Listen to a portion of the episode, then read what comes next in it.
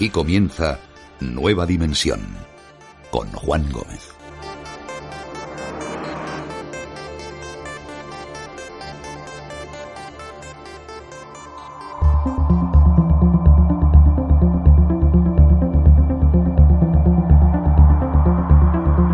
Muy buenas noches a todos amigos, bienvenidos a esta aventura, a este viaje que nos hace mirar por una ventana al misterio que tiene un nombre muy especial desde hace más de 10 años. Su nombre, Nueva Dimensión. Compartiendo enigmas, compartiendo misterios, haciéndonos preguntas, intentando responder algunas de ellas. Hoy puede que esta noche respondamos algunas en nuestra primera parte, pero durante estas dos horas que tenemos por delante tenemos muchas cosas que contar, muchas cosas que compartir con esta gran familia dimensionaria. Y una de las cosas que queremos compartir es que nos vamos sumando, porque ya sabéis que nuestras vías de contacto están abiertas, como siempre, en Facebook, Juan Gómez Ruiz, que es mi perfil, o la página de Nueva Dimensión, que se llama así, Nueva Dimensión. También estamos en Twitter, arroba Nueva de Radio, en Instagram, Nueva Dimensión Radio, email nueva de radio arroba gmail.com y nuestro número de WhatsApp 623 18 1010 623 18 1010. Y como digo, seguimos sumando porque si ya nos encuentras de manera habitual en iVoox, también en Apple Podcast, en Google Podcast, en Spotify, ahora se suman los amigos de Amazon para que sus eh, oyentes o los que sois oyentes a través de su plataforma Amazon Music o Amazon Music puedan disfrutar de este programa. Así que ahí estamos en Amazon Music, también Nueva Dimensión, allí nos encontráis.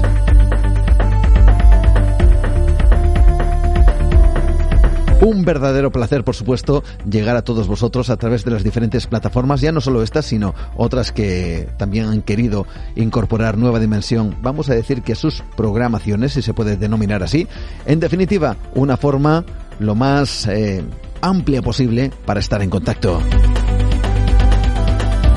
Y esta noche, como digo, tenemos dos horas en donde hay muchos misterios que nos aguardan, misterios que tienen que ver como el primero de los temas de esta noche, arqueología, enigmas, objetos que parece que no corresponden a su época, son los denominados OPARS, objetos fuera de su tiempo. ¿Estéis preparados para conocer algunas respuestas?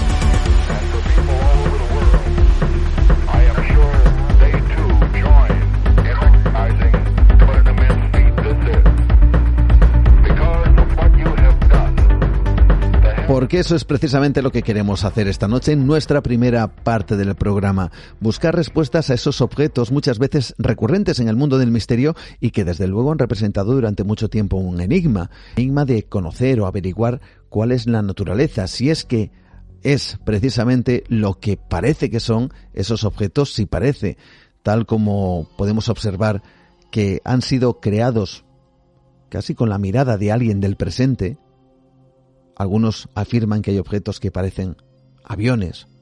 Otros elementos, no voy a decir objetos, pero sí quizá grabados o incluso pinturas que parecen que representan a humanos conviviendo con dinosaurios. En otras ocasiones, vosotros lo sabéis, son artefactos que nos resultan imposibles, al menos según la datación de esos mismos artefactos que hayan sido construidos en esa época y otros parecen tan lejanos en el tiempo que por muy sencillos que estos resulten, nos parecen imposibles. Y como bien sabéis, algunos de estos objetos han representado un gran debate y una, una, gran controversia, y en el mundo del misterio también. Así que esta noche vamos a tener la perspectiva de un invitado referente a algunos de estos artilugios, artefactos, objetos llamados fuera de su tiempo OPARTS, como es Juan José Sánchez Oro. Le conocéis muy bien. Él es un apasionado del misterio, pero también busca la forma y la manera de dar explicación, si es posible, o, al menos intentar buscar una respuesta a algunos de estos enigmas, y nos va a plantear su particular visión sobre estos OPARS, estos objetos fuera de su tiempo. Y ojo porque también nos va a traer algunos que son totalmente desconcertantes.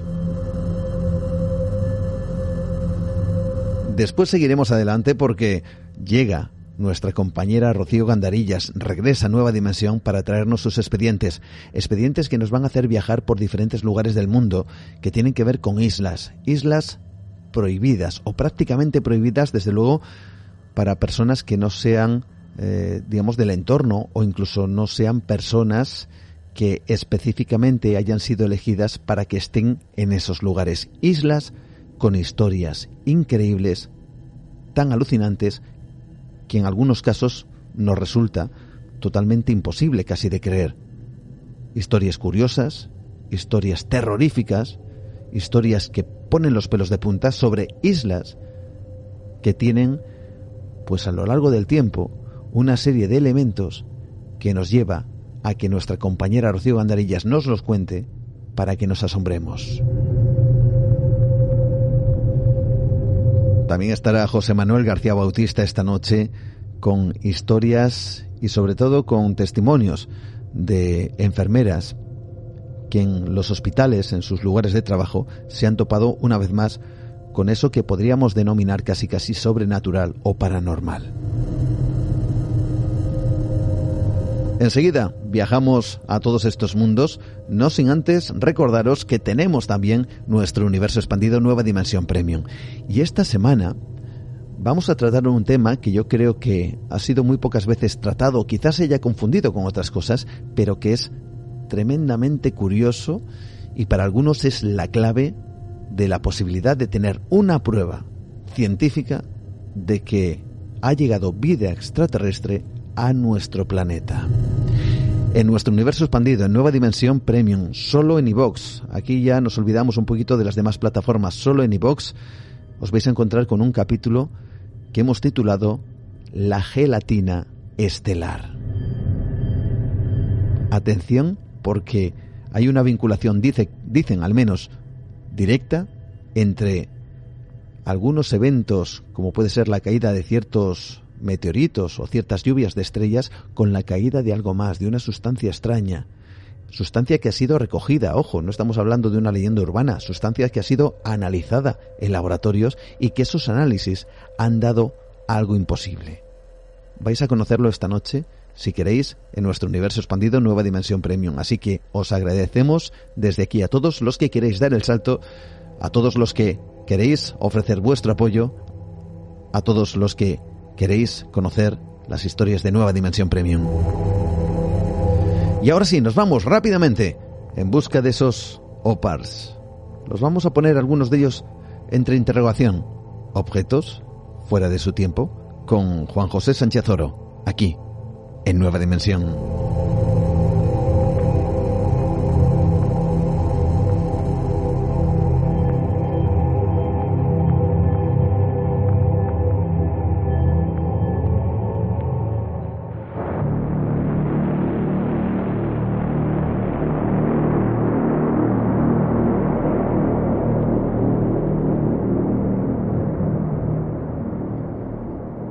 Como seguramente sabéis, quizá el tema de esta noche sea uno de los temas más fascinantes, quizá porque engloba muchas cosas.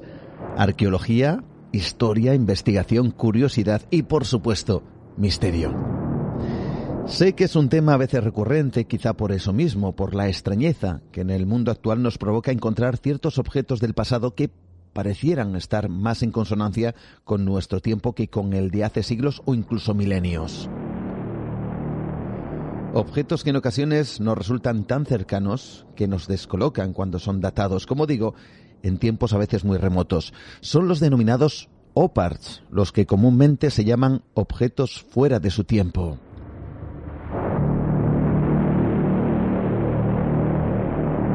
Estos artefactos han alimentado la imaginación, la especulación y la idea de que en la antigüedad quizás se dispusiera de una tecnología extraordinaria o incluso que estos artefactos fuesen la prueba de la existencia de otras humanidades que se desarrollaron a gran nivel, dejando objetos que bien pudieran haber sido construidos en esta época. Esta noche vamos a conocer algunos de estos fascinantes objetos, pero también vamos a poner quizá el contrapunto a las especulaciones que su hallazgo ha generado.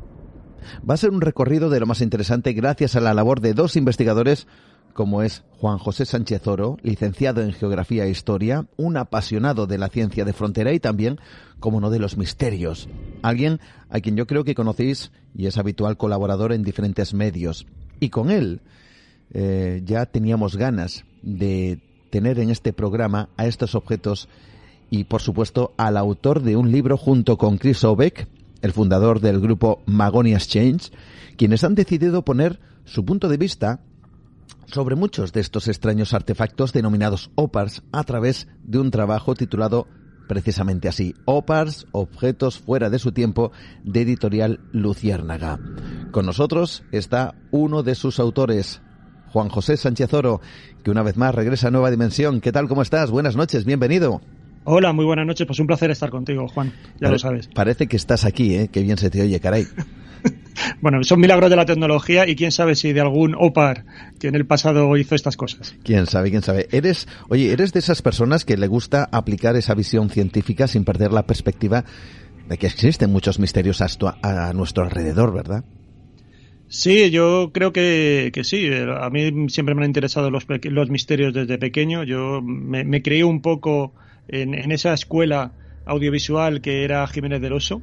Ahí es donde ya se me, se me creó un poquito la, semilla y luego ya, bueno, pues me dediqué al tema de la historia, pero realmente mi vocación vino un poco por ahí y desde entonces me, han interesado todas las cuestiones así que tienen que ver un poco con la ciencia avanzada y sobre todo con las creencias, ¿no? Que están asociadas a las diferentes ciencias y a, las, y a todo lo que son los saberes sobrenaturales. Mm. Oye, ¿cómo se gesta este trabajo con Chris pues mm, yo creo que porque los dos nos ha interesado todo lo que tiene que ver con esto que denominamos también eh, lo extraterrestre. Ahora se suele denominar como una etiqueta académica, se habla de astrocultura y mm. sería todo lo que tiene que ver pues con todas las creencias que tienen que ver con el espacio, con, con leyendas, con, con historia.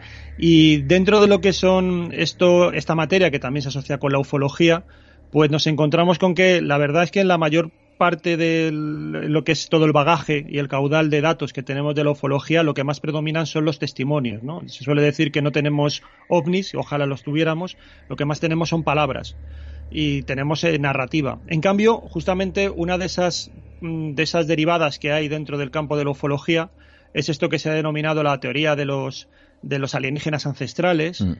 Eh, que aunque no sea solo eso, pero bueno, que tiene que ver, eh, y, entonces nos encontramos ahí con que una de las formas de tratar de probar ese tipo de teorías, pues han sido esto que se ha denominado los eh, objetos fuera de, su tiempo, fuera de su lugar, depende también cómo se hagan las, las traducciones.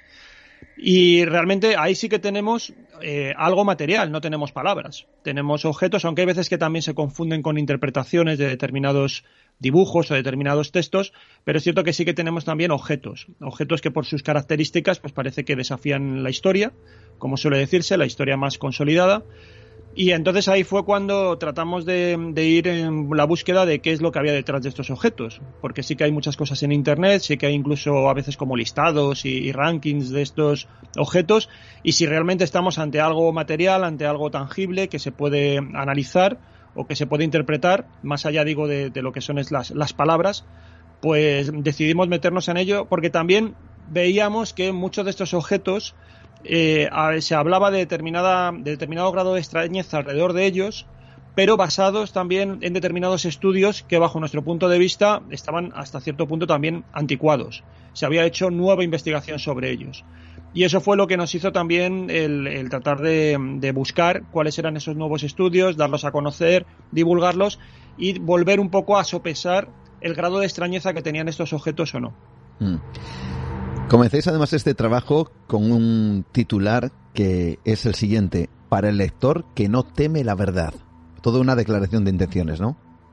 Sí, sí, justamente, porque es cierto que, la verdad a veces te puede doler en doble sentido. Es decir, en el mundo del misterio nosotros presumimos de que tenemos la mente muy abierta, pero también en ocasiones se han asentado como verdades cosas que a lo mejor no lo, no lo son, porque también el mundo del misterio ya tiene una tradición, si hablamos de la ufología, por, por citar algo, son mínimo ya más de 70 años, y entonces ya hay determinadas cuestiones que quedamos por hechas y a lo mejor yo muchas veces digo que, que, en ocasiones en lugar de tener la mente abierta lo que tenemos es la mente cómoda porque parece que cuando no sabemos algo ya directamente ahí tenemos a los extraterrestres que lo explican todo y siempre echamos mano de, eso o de una civilización desaparecida o, algo por el estilo. Y realmente yo creo que en ocasiones hemos caído en esa mente cómoda y lo mejor es indagar un poquito más, ver también todo lo que se ha avanzado en estos años en diferentes campos del saber y, ver a lo que nos enfrentamos. Y a lo mejor nos encontramos con que determinados objetos, como digo, que aparentemente tenían un alto grado de extrañeza, pues hoy, a la luz de nuevos conocimientos, ya no lo tienen. Y a la vez también podemos replantearnos, que es algo que nosotros hacemos también en el libro, una nueva definición de OPARS, que es si hay determinados objetos en el pasado que sin desafiar lo que serían los cánones de la historia del conocimiento establecido, sin embargo sí que siguen siendo fuente de conocimiento para ciencias de vanguardia hoy en día. Es decir, algunos investigadores, algunos científicos actuales, algunos ingenieros actuales están eh, utilizando determinados saberes perdidos para hacer ciencia en el siglo XXI. Y eso también mm, es una especie como de redefinición de la idea de OPAR que nosotros también aplicamos en el libro. Déjame que te haga una pregunta y tu opinión. Em, ¿Creemos o tenemos tan seguro en este mundo actual que las, eh, bueno, las antiguas civilizaciones eh, no tenían conocimientos o capacidades para crear ciertas cosas que luego nos asombran? Igual hemos eh, encorsetado demasiado la historia y hemos pensado que los antiguos habitantes de este planeta, pues poco más que sabían, yo qué sé, construir con palos y con piedras. Yo creo que, hombre, algo de eso hay. Es decir, eh, en muchas ocasiones, y nosotros aquí trabajamos en el libro con un concepto que llamamos el principio de disyunción, el principio de disyunción es un, concepto que nosotros traemos de la historia del arte y que es muy fácil de entender. En muchas ocasiones, nosotros, por ejemplo, cuando entramos en una iglesia, eh, vamos a ver a lo mejor un determinado retablo donde se recrea, pues por ejemplo, eh, la matanza de los inocentes, que es el ejemplo que ponemos en el libro. Y cuando vemos eso que es la matanza de los inocentes, que se supone que es eh, cuando Herodes pues pasa a cuchillo a todos los, recién nacidos en, Belén para tratar de acabar también con, Jesús, pues cuando eso se recrea en la Edad Media, como en la Edad Media realmente los artistas pues no habían visto Gladiator, no conocía, no, no había una arqueología sobre el mundo romano, no se sabía cómo, por ejemplo, vestía un determinado legionario romano o cómo vestía un, un monarca en, la Palestina del siglo I, ni tampoco la indumentaria de las gentes del siglo I, pues lo que hacía era recrear desde la Edad Media ese acontecimiento que había ocurrido, pues a lo mejor 14, 15 eh, siglos antes, lo, recreaba como, como, un poblado medieval. Y si te vas al siglo XVI, pues como un poblado de, la Edad Moderna, y si estás en el norte de Europa, pues como, como una, un poblado que, típico también de esa, de esa época, en ese lugar geográfico, en el norte de Europa. Entonces, claro, ahí se produce una, un anacronismo artístico que lo que se explica desde el punto de vista del arte es que lo que ha hecho el artista ha sido rellenar su desconocimiento del pasado con contenidos, con conocimientos de su época. Y eso es lo que nos suele pasar en muchas ocasiones cuando nosotros miramos eh, las civilizaciones antiguas. Salvo que estés muy metido en el conocimiento de esa civilización antigua y hay que ser un experto en la materia, pues lo que hace cualquier persona común y corriente es que todo aquello que no entiende, lo que hace es que proyecta sus conocimientos actuales sobre eh, el pasado. Te pongo un ejemplo muy, muy obvio, ¿no? Mm. Eh, se habla de las famosas bombillas de Dendera en, en, este templo que hay en Egipto, porque hay unas determinadas formaciones que recuerdan a nuestras bombillas actuales. Nuestras bombillas. Entonces, eso te lleva ya al siguiente paso a pensar que realmente en esos templos pues se utilizaban bombillas para iluminar y entonces eh, los egipcios, los antiguos egipcios tendrían uso de la electricidad. Simplemente lo que está haciendo la persona que lo ve es una comparación porque no sabe lo que está viendo allí, no conoce la religión de la, época, no conoce cómo eh, ellos pintaban determinadas formas en la época y entonces para él desde su conocimiento, eso es una bombilla. Claro, si tú empiezas a indagar y hablas con egiptólogos, te empiezan a decir que no, que lo que hay ahí es una representación de un papiro, que lo que te parece a ti un filamento es realmente una deidad que tiene forma de serpiente y que todo eso tiene un significado dentro del contexto mental de la época egipcia. Entonces, este tipo de proyecciones las hacemos muy, muy habitualmente. Y nos podemos creer que, que realmente en el pasado, y también con una cierta superioridad moral, pues eran tenían menos conocimientos de los que realmente de los que realmente tenían. Y también porque eso también tiene cierta culpa cierta historia de la ciencia que, se ha eh, creado en los últimos años bueno sobre todo a partir del siglo XIX que es cuando se consolida la historia de la ciencia como una una disciplina separada del resto de saberes pues ahí se hace también una historia de la ciencia como si fuera lineal, como que siempre había ido de un avance tras otro y que todo pues mm, perfectamente era como un itinerario maravilloso, como una especie de autopista hacia el conocimiento, en el cual como unos conocimientos, unos avances y unos descubrimientos eran el precedente, en una especie de escalera de, saber, pues eran el precedente del siguiente. ¿Y qué ocurría? Pues que se ha olvidado que realmente el conocimiento a lo largo de la historia ha tenido, eh, tenía más bien el perfil como una especie de diferente de árbol donde ha habido diferentes ramas y algunas ramas han progresado y otras eh, no y nos hemos encontrado también con determinadas islas de conocimiento. Y aquí también podemos poner el ejemplo de, Leonardo da Vinci, ¿no? como una especie de adelantado a su época, pero que no generó una escuela, que su saber luego no lo heredó nadie, o prácticamente nadie, y que han quedado sus trabajos, pues como digo, aislados de lo que sería el conocimiento eh, posterior. Bueno, pues en el pasado también nos encontramos con eso, con islas de conocimiento, con, con saberes y con avances hechos por, por sabios anónimos, que quedaron ahí, quedaron como encapsulados, que no tuvieron luego mayor recorrido por diferentes motivos y que ahora se han tratado de recuperar. Entonces es posible que muchos de esos saberes, si no indagamos luego más en el contexto de la época, nos puedan parecer como muy adelantados a su tiempo. Mm. Pero realmente pertenecen a ese tiempo, lo que pasa que eran realmente eh, muy originales.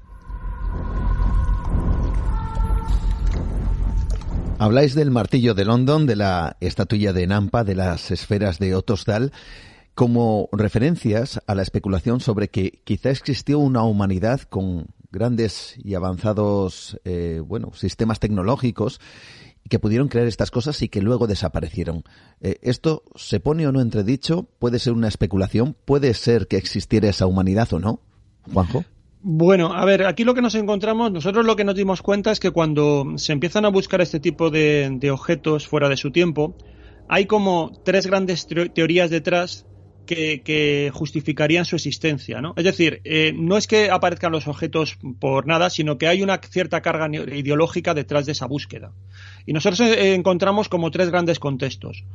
Uno es que hay un determinado grupo de personas que asociamos con lo que sería el mundo creacionista, todo lo que tiene que ver con, con el, bueno, pues ese contexto cristiano, ¿no? Esos defensores de que realmente no aceptan lo que sería la antigüedad de la Tierra y por lo tanto consideran que eh, hubo realmente una creación, entonces el Génesis sería, eh, si no literal, pero prácticamente muy cercano a lo literal, sería eh, verdadero. Y por lo tanto hubo un gran acto de creación divina en el cual todas las especies pues surgieron a la vez. Y se negaría por lo tanto también por tanto la antigüedad de la Tierra, es decir, los millones de años que los geólogos suponen a la antigüedad de la Tierra y negarían también la teoría de la evolución. Entonces, muchos de estos objetos que tú estás mencionando estarían un poco dentro de ese contexto. Es más, algunos de esos objetos están guardados en el Museo Creacionista de Estados Unidos y serían para ellos una especie de prueba de que realmente hubo una creación y no hubo una evolución, como, como se viene defendiendo a partir de, Darwin y de, Russell. ¿no?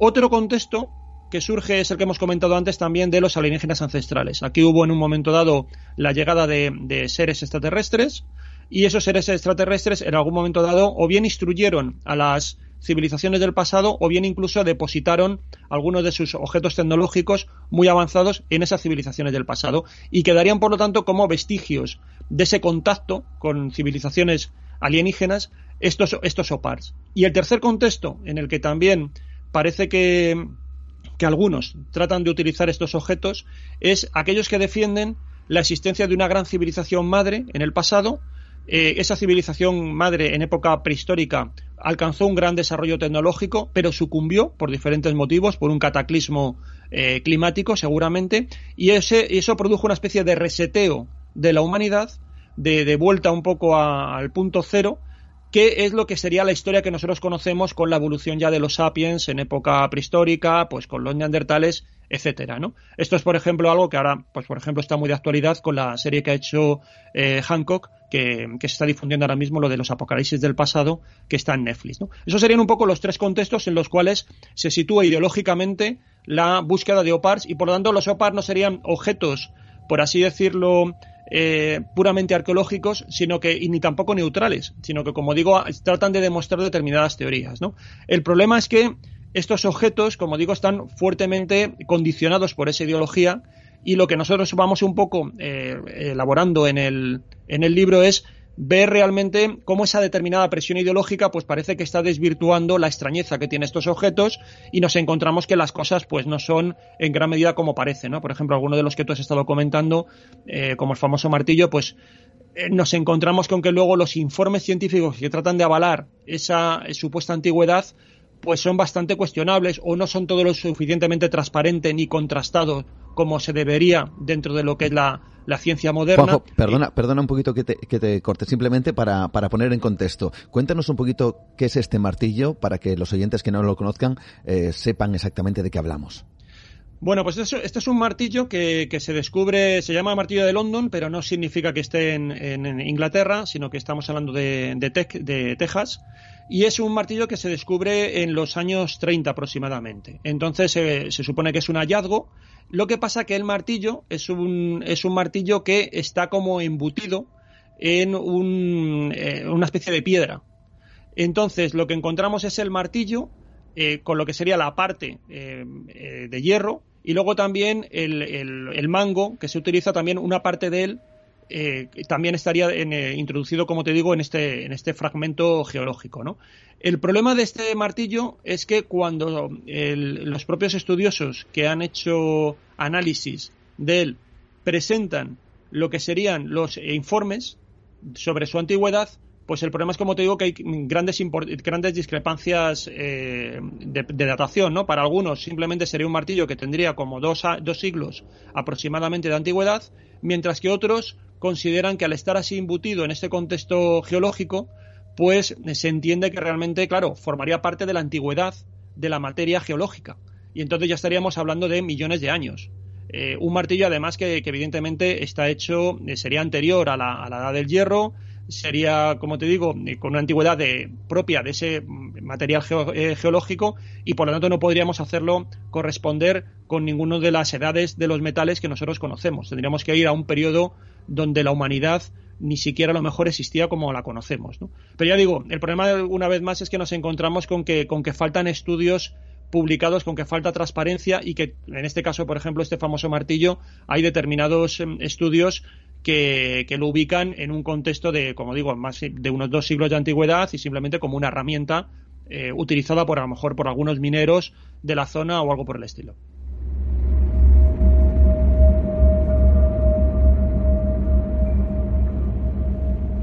Nueva Dimensión.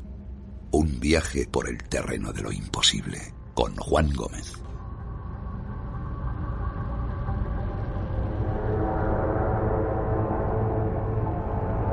Déjame que te hable de otro objeto que no sé si es objeto en, en, sí mismo, pero desde luego sí representa cierta extrañeza.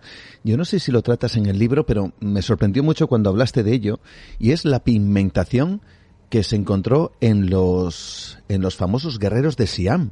Una pigmentación que aparentemente se volatilizaba con el contacto con el aire con el oxígeno. Sí, a ver, ahí lo que nos encontramos, en, justamente esto es una de las, de las cosas que también que te comentaba antes. Nosotros dedicamos la última parte del libro a una especie como de revisión o de redefinición de, de redefinición de lo que serían los OPAR, que sería, eh, nos preguntamos, ¿hay algunos objetos del pasado, como digo, técnicas, conocimientos del pasado que, que nos puedan, puedan servir de inspiración para hacer tecnología y ciencia de vanguardia en el siglo XXI?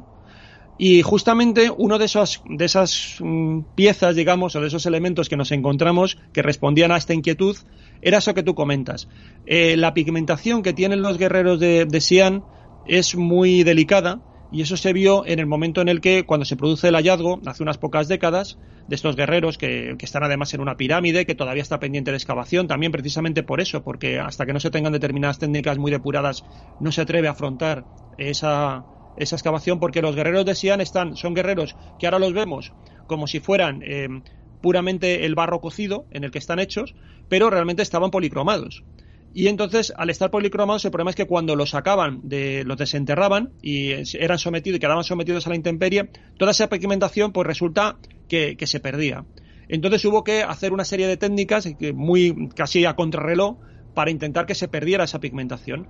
El problema vino que cuando se hace ese tipo de, búsqueda, para analizar primero cómo, están hecha, cómo está hecha esa pintura, lo que encontraron los, eh, los expertos fue que esa, ese tipo de, pigmentación además tenía una serie de características a nivel, vamos a decir así, como cuántico, que eh, presentaban unos materiales que ahí ya nos tendríamos que meter en una serie de cuestiones de física, pero prácticamente la conclusión que nosotros ponemos aquí en el, en el libro es que había determinadas cosas que los físicos se habían planteado, por así decirlo, en términos teóricos, en, la pizarra, con la tiza, y sin embargo eh, no pensaban que había un material que fuera capaz de cumplir esos determinados o tener esos atributos. Y resulta que lo encontraron en, este, en esta pigmentación de los guerreros de Xi'an.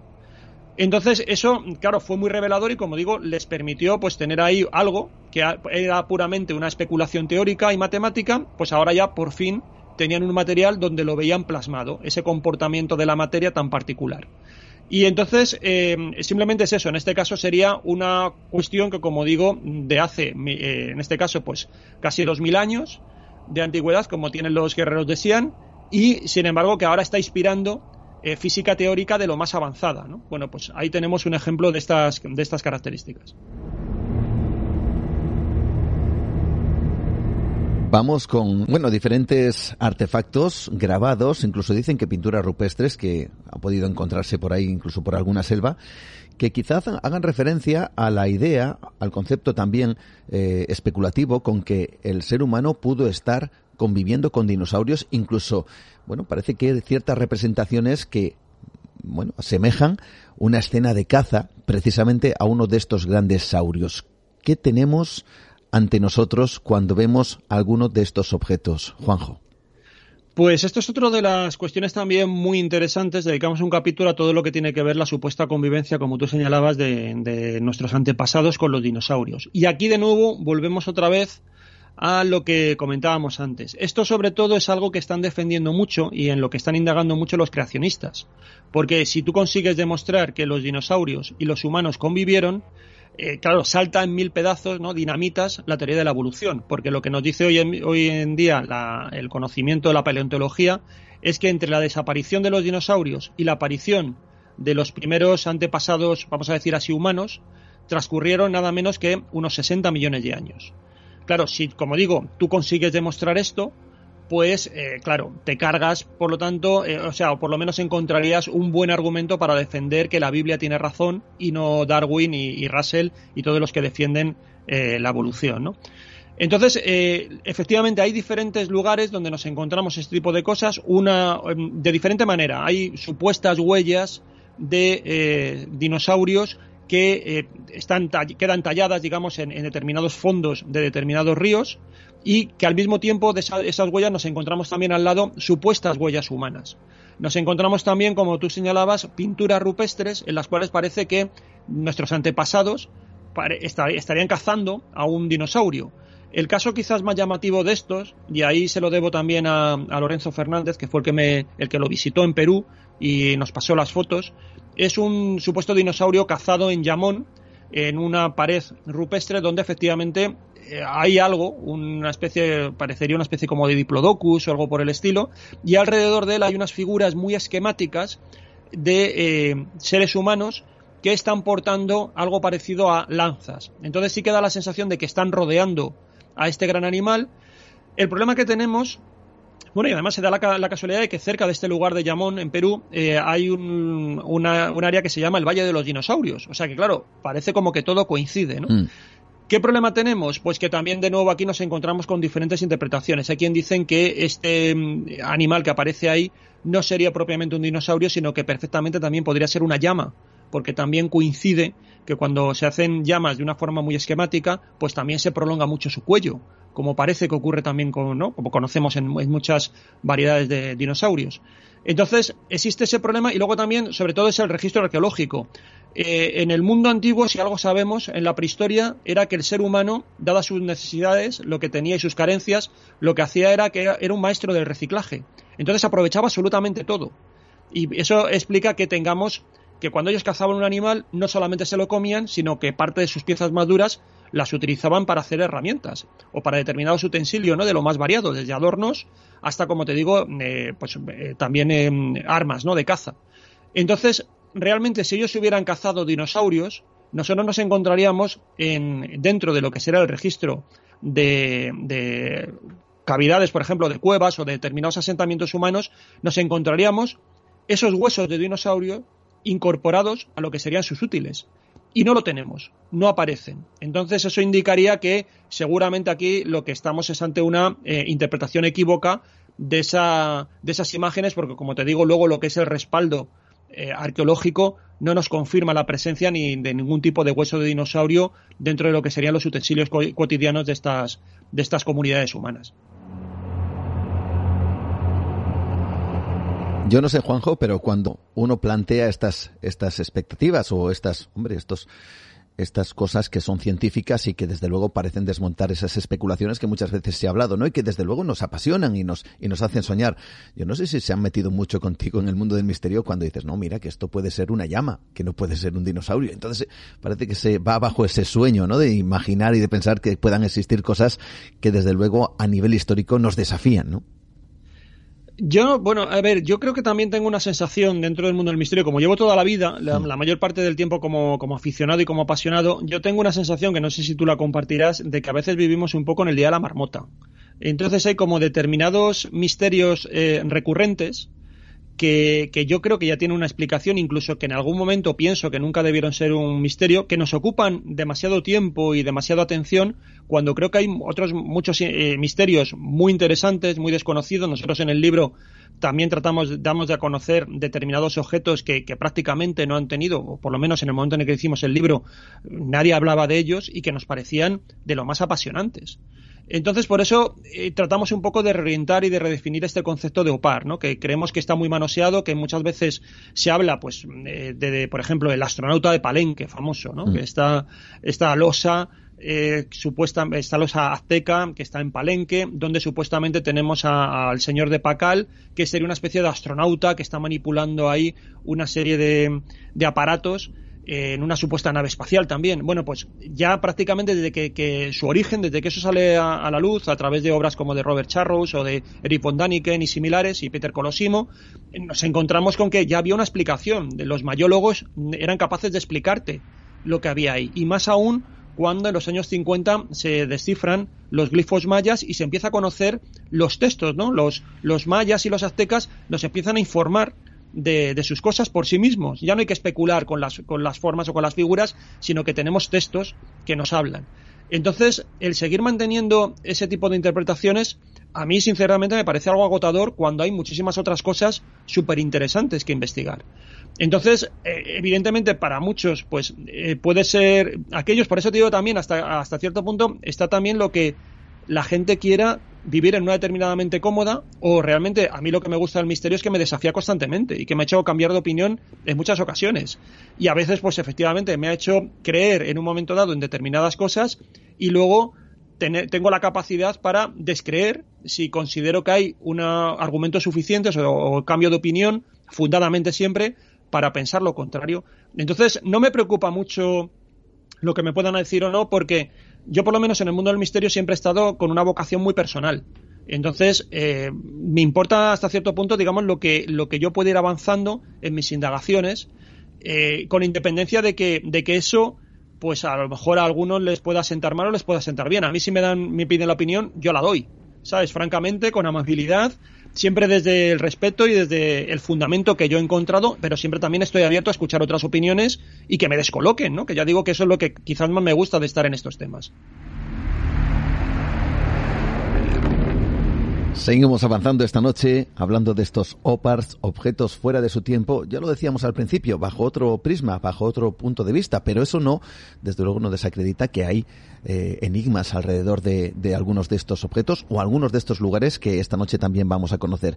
Quizá uno de esos clásicos que muchas veces aparecen de manera recurrente es eh, esos artefactos que parecen eh, tener diseños de aeronaves, de objetos incluso volantes no identificados como esa imagen clásica de un ovni. En definitiva, eh, algo que también se ha asociado a esa teoría que comentas de la visita incluso de extraterrestres en tiempos muy remotos. ¿Estos objetos son un desafío? ¿Sabemos algo acerca de ellos?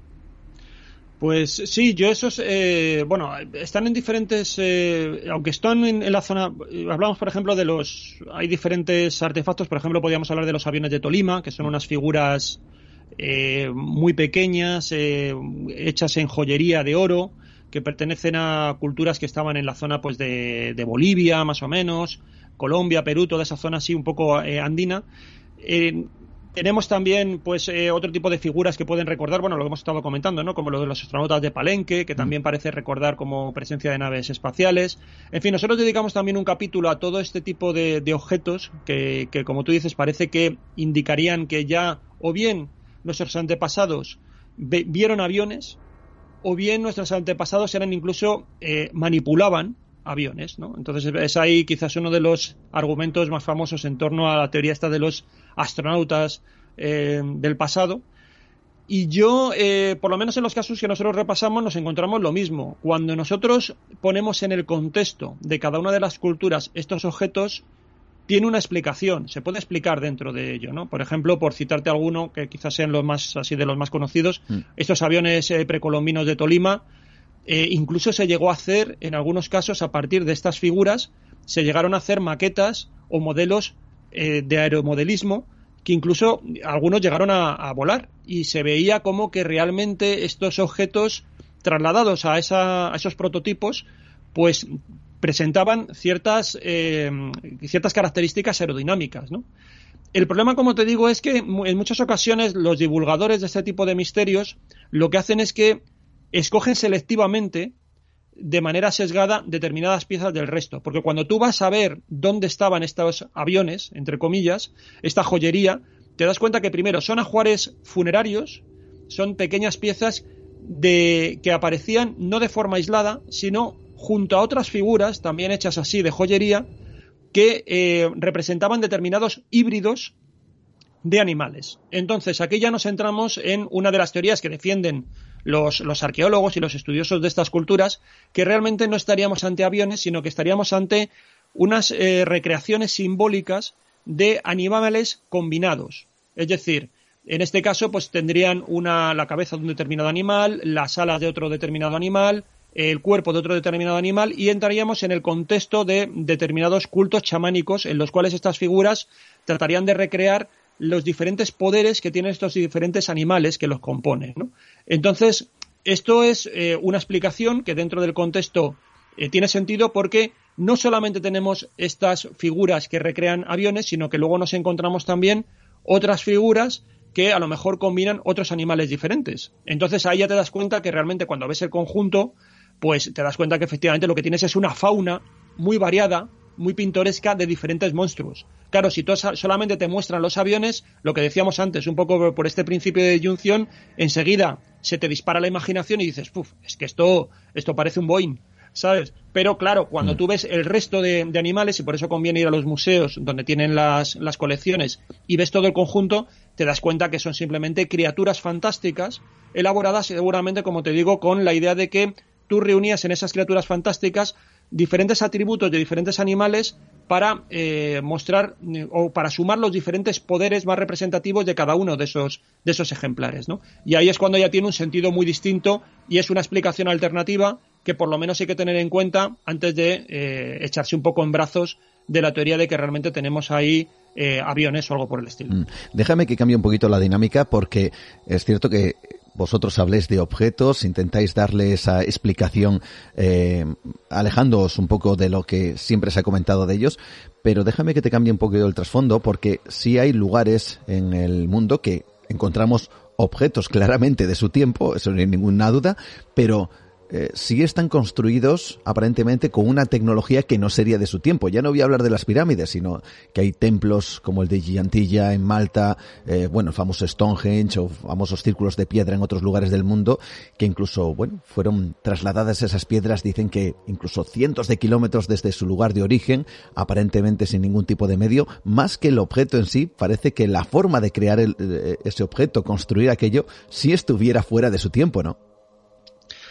Mm, sí, a ver, aquí también hay cuestiones como, comentábamos un poco al principio. Hay que tener en cuenta que también partimos de conocimientos perdidos. Eh, si algo conoció durante muchísimos cientos de miles de años el ser humano era manejar la piedra. el momento, incluso en esto hay también algunos antropólogos que consideran que cuando empezamos a distinguir que el ser humano empieza a tener cultura, pues cuando tenemos los primeros hallazgos de, piedras manipuladas, Cuando ya, ya pasamos simplemente de tener pedernales a que observamos que esos pedernales están trabajados y se utilizan como herramientas. Entonces ahí es cuando ya se piensa que puede haber un salto cultural. Dejamos de ser entre comillas, para entendernos, como, como animales, ¿no? Y pasamos a tener unos comportamientos de, de, Homo sapiens o de, homínidos que ya vamos camino de, ese carácter cultural. Entonces, nosotros adquirimos una destreza y un conocimiento de la piedra descomunal durante mucho tiempo y es cierto que luego en la medida en que hemos ido sustituyendo ese conocimiento de la piedra o esos materiales por otros materiales nuevos hemos ido perdiendo eh, parte de ese conocimiento. Eh, eh, eso ha ocurrido también en otros determinados campos y nosotros tenemos, por ejemplo, ahora mismo, hasta donde yo sé, por ejemplo, pues eh, si tú quieres hacer determinados violines, pues ha habido artesanos del violín como Stradivarius que tienen una técnica única y que esa técnica no pasó luego, su conocimiento no pasó luego a otros herederos. Entonces, ese conocimiento quedó estancado y se perdió. Con el conocimiento que tú estabas comentando de determinados lugares como, como Malta, con Gens y otros por el estilo, lo que nos encontramos es un dominio de, la técnica de la, de la piedra, de la cantería, enorme, que luego se ha ido perdiendo. Y eh, ahora nos estamos volviendo locos para tratar de ver cuáles eran las técnicas que utilizaban. También hay un problema de cómo en, en, arqueología se demuestran las cosas. Y es que, aunque existe el campo de la arqueología experimental, y en muchas ocasiones se recrea por determinados procedimientos, se trata de ver cómo se hacían las cosas con los materiales de la época, con la orografía de la época, etcétera, el problema está en que hasta que no aparece una prueba clara dentro de un yacimiento arqueológico, pues no se puede pasar de algo que es una simple hipótesis a algo que sería una especie de, conocimiento asentado, ¿no? Eso ocurre, por ejemplo, en el caso de las de las pirámides de Egipto, ¿no? Que todo el mundo todo el mundo está como esperando el gran jeroglífico, por decirlo así, o el gran dibujo donde se veía exactamente pues la famosa rampa donde cargaban las piedras y cosas por el estilo. Hasta que no se tenga eso, existe arqueología experimental, existen determinadas hipótesis que tratan de recrear cómo se hacían las cosas, pero no se puede ir más allá hasta el punto de determinar si esto es así o no. Nosotros en el libro sí que ponemos, por ejemplo, un caso eh, interesante, que es cómo se desplazaban, también hecho por, por eh, lo que sería esta arqueología experimental, cómo se desplazaban grandes estatuas en Egipto a través de la arena. Y una de las cosas que se demuestra es que lo que serían las ruedas no serían útiles en la, arena, porque está claro que en la arena lo que ocurre es que eh, esas ruedas se quedan eh, estancadas, se quedan atrancadas. ¿Y qué es lo mejor? Utilizar los trineos. Y es cierto que los trineos de madera, hay algunos de ellos que se conservan y se pueden ver, por ejemplo, pues en el Museo Arqueológico del Cairo. Pero se hacía una cosa más, y muy interesante, y era utilizar la arena del desierto como si fuera una capa deslizante y se hacían patinar esos trineos sobre la arena. Para ello lo que tenían que hacer era coger esa arena, alisarla y luego lanzar seguramente algún tipo de líquido, porque sí que aparecen algunos grabados de, algunas tumbas egipcias, echaban algún tipo de líquido, esto se ha hecho por ejemplo con pruebas de deslizamiento con agua, y ya funciona también porque se reduce muchísimo la, fricción, y eso hace que tú puedas desplazar tirando, estirando de, un gran bloque de, de, piedra, con muy poca gente puedes desplazar un gran volumen pesado de piedra con trineos y ya digo, creando esa especie de película húmeda sobre la superficie de la arena. Entonces, esto es un descubrimiento que se hizo hace unos años, nosotros publicamos aquí el informe, se hicieron una serie de pruebas experimentales, se supone que lo pudieron utilizar, por ejemplo, en Egipto, también seguramente otras culturas lo, lo hicieron, y eh, vemos que, por lo tanto, había técnicas que, que, que, fíjate, estamos hablando de un descubrimiento del siglo XXI, mm. que se desconocían hasta el siglo XXI, porque luego se han utilizado otros métodos. Entonces es posible que también en la prehistoria tengamos otra serie de, métodos para desplazar grandes volúmenes de piedra, para tallarla, que, que desconozcamos, pero que efectivamente debieron utilizar porque ahí están esos monumentos. Nueva dimensión. Adéntrate en otra realidad con Juan Gómez. Prácticamente para terminar, Juanjo, eh, hemos hablado de estos OPARs, hemos intentado también plasmar esa posible explicación, tanto a nivel científico como arqueológico, de lo que podrían significar o el verdadero uso que podrían tener, pero desde luego también para dar esa pátina de misterio, existen otros objetos de los cuales de momento no sabemos absolutamente nada y nos desconciertan, ¿no? Cuéntanos alguno de esos ejemplos que a ti todavía te fascinan. Mira, nosotros, en, eh, como te digo, hay un capítulo que es el, que remata el libro, que es algo así, lo titulamos El futuro está escrito en el pasado. Y ese, como te insisto, en esa redefinición que hacemos un poco de los OPARs. Y nos encontramos ese tipo de objetos que, que siguen desafiando el conocimiento actual, pero sobre todo siguen inspirando nuevo conocimiento. Hay uno que a mí me parece fascinante, y como te digo, no, yo no me lo encontraba habitualmente en los rankings de, de OPARs, que es el denominado vaso de Licurgo. Es un vaso de época romana, o sea que perfectamente está, está datado. Es un vaso de vidrio que tiene una determinada figuración de justamente de este rey de la mitología griega que es el Licurgo. Es un rey que, bueno, eh, sufrió una serie de. una, una muerte eh, dolorosa entre una serie de zarzas y se recrea justamente esa escena de Licurgo eh, rodeado de esas zarzas y, agonizando. Bueno, este vaso de vidrio tiene un comportamiento lumínico verdaderamente particular y es que si tú le colocas una fuente de luz fuera, lo iluminas desde fuera con una, imagínate como una especie de bombilla o de, sí, o de farol, eh, de pronto coge una determinada tonalidad. Pero si esa misma fuente de color la metes dentro del vaso, dentro del recipiente, y lo iluminas, digamos, desde dentro, el vidrio adquiere otro color. Es decir, va cambiando, los dos colores que, van cambiando son el rojo y el verde. Esto incluso se ha interpretado simbólicamente porque como está recreando eh, la muerte de un rey entre zarzas, pues el verde recordaría justamente a esas zarzas y el rojo estaría recordando pues a, lo que sería la sangre, ¿no? A la crueldad o lo que sería el acto cruento del fallecimiento de este monarca. Entonces, ese comportamiento de que un vidrio tenga, dependiendo de cómo lo ilumines, tenga dos colores absolutamente distintos, es algo que solamente se puede hacer si tú en el vidrio introduces polvo de plata y de oro a unas escalas, eh, unas escalas casi tan pequeñas, o sea, es decir, tenía que ser un polvo tan fino que solamente se pudo ver a través del microscopio electrónico. Y además tiene que estar repartido en unas proporciones muy muy precisas para que realmente tenga este efecto este efecto luminoso. Entonces, esto, que se sabe que, que, está ahí, porque lo tenemos ahí, que no sabemos exactamente cómo se pudo hacer, pero que teníamos conocimiento de ello por algunas fuentes escritas, determinados autores hablaban de este tipo de recipientes, y es un ejemplar absolutamente único que está en el Museo Británico, por si alguien lo quiere ver. Bueno, pues ahora se ha estado utilizando para eh, investigar la mejora de nuestros plasmas, de los plasmas que nosotros utilizamos en nuestros monitores de televisión ¿Qué dices? o de o de sí sí se utiliza es decir eh, los científicos han estado tratando de ver el comportamiento de este vidrio y estas propiedades, como te digo, eh, luminosas, pues para aplicarlo al diseño de nuestros, eh, nuestros monitores de plasma.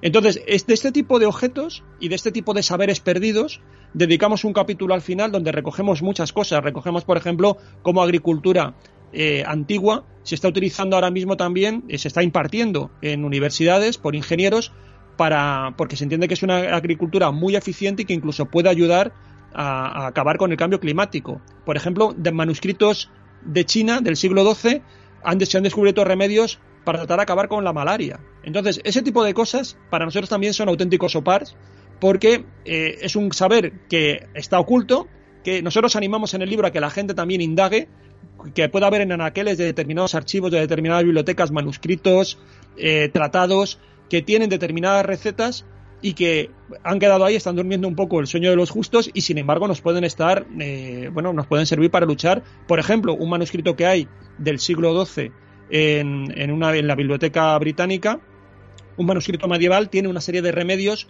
que pueden servir para acabar con determinadas superbacterias a las cuales ahora mismo los antibióticos no son capaces de combatir. Bueno, pues cosas de ese tipo también las recopilamos en el libro al final.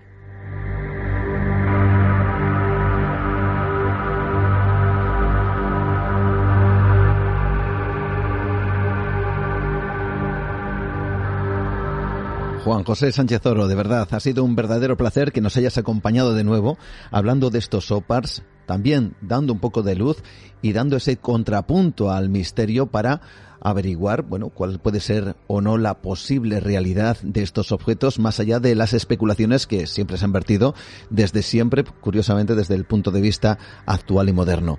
De verdad, muchísimas gracias y por cierto, todavía quedan esos otros OPARs que representan un auténtico reto para la ciencia y con los cuales se están eh, utilizando para cosas tan impresionantes como las que nos acabas de comentar.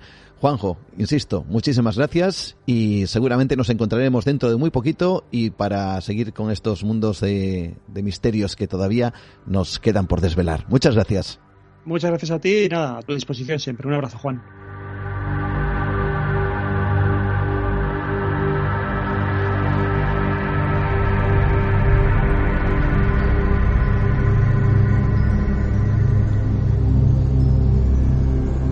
Ahí está el primero de los temas de esta noche con Juan José Sánchez Oro, que nos ha transportado por estos OPARS, estos objetos fuera de su tiempo, también para intentar dar respuesta a alguno de ellos. Seguramente no todo es misterio, no todo va a ser enigmas increíblemente insondables, sino que puede que tengan, como hemos descubierto al menos, o propuesto, una explicación, aunque hay otros, como este objeto, esta copa tan extraordinaria, en donde no tenemos ni idea cómo fue capaz de ser construida en tiempos tan remotos. Alcanzando nuestra primera hora aquí en Nueva Dimensión y en este instante vosotros sois protagonistas porque ya sabéis que nuestras vías de contacto están abiertas, las hemos recordado al principio del programa y, como no, abiertas para que vosotros eh, también deis vuestra opinión, vuestras sugerencias, vuestras aportaciones a través de el cajón de comentarios de ivox.com, que como bien sabéis, este programa está presente a partir de las 12 en punto de la noche, hora peninsular, las 11 en las Islas Canarias, en el paraíso. Gran familia dimensionaria que se suma también con vuestros comentarios en esta ocasión para manifestar lo que os ha parecido los contenidos o algunos de los temas o algunos de los invitados del programa en esta ocasión de la semana pasada que estuvimos con Ramón Pérez Villamil, un yo creo que alguien muy desconocido en el mundo del misterio, pero que os ha fascinado, os ha encantado las historias que ha traído sobre ese Sáhara y esos enigmas y esos geoglifos que aparecen en ese lugar que recuerdan tremendamente a los denominados geoglifos de Nazca o las llamadas pistas, pistas de Nazca y que son un auténtico misterio, sobre todo porque dicen que están estos creados en una época donde todo aquello era un vergel, por lo tanto, ¿cómo pudieron realizarlos? Doble misterio, ya no solo cómo, quiénes, sino de qué manera. Estuvimos hablando del enigma del Sáhara con Ramón, como digo, Ramón Pérez Villamil. También estuvimos con nuestro compañero Pablo Tresgallo Vallejo, trayéndonos historias tremendas de avalanchas humanas, casos escalofriantes donde de repente en cuestión de segundos o unos pocos minutos se desata la tragedia.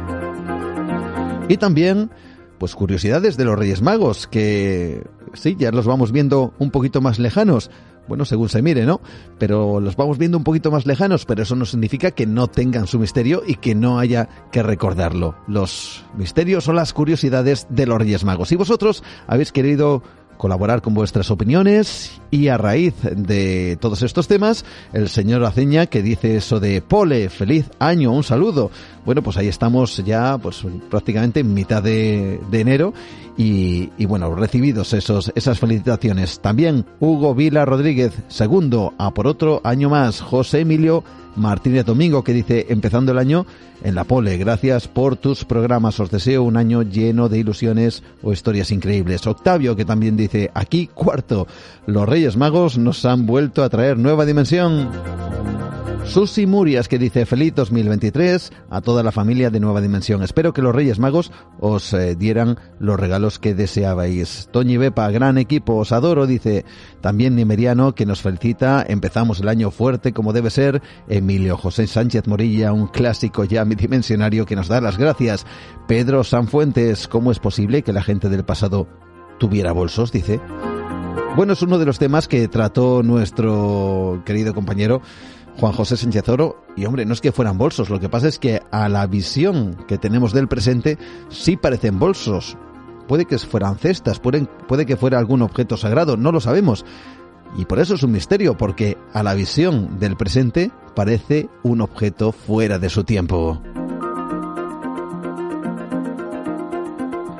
También nos comenta Karel Nodin, espectacular programa, la verdad que ha sido de los mejores. Y para ser justos, últimamente es lo habitual. Enhorabuena, gracias Karel por tus palabras. Rafael Cruz, que nos felicita, nos dice un abrazo equipo, gracias por otro año de maravillosas historias, personajes y entrevistas. Esteban dice buenos días y feliz año. No sé si tendría cabida en este impactante relato de Pablo la tragedia que tuvo el 1 de noviembre del 2012 en el Madrid Arena, cuando se celebraba la fiesta de Halloween, esa terrible desgracia, ¿no?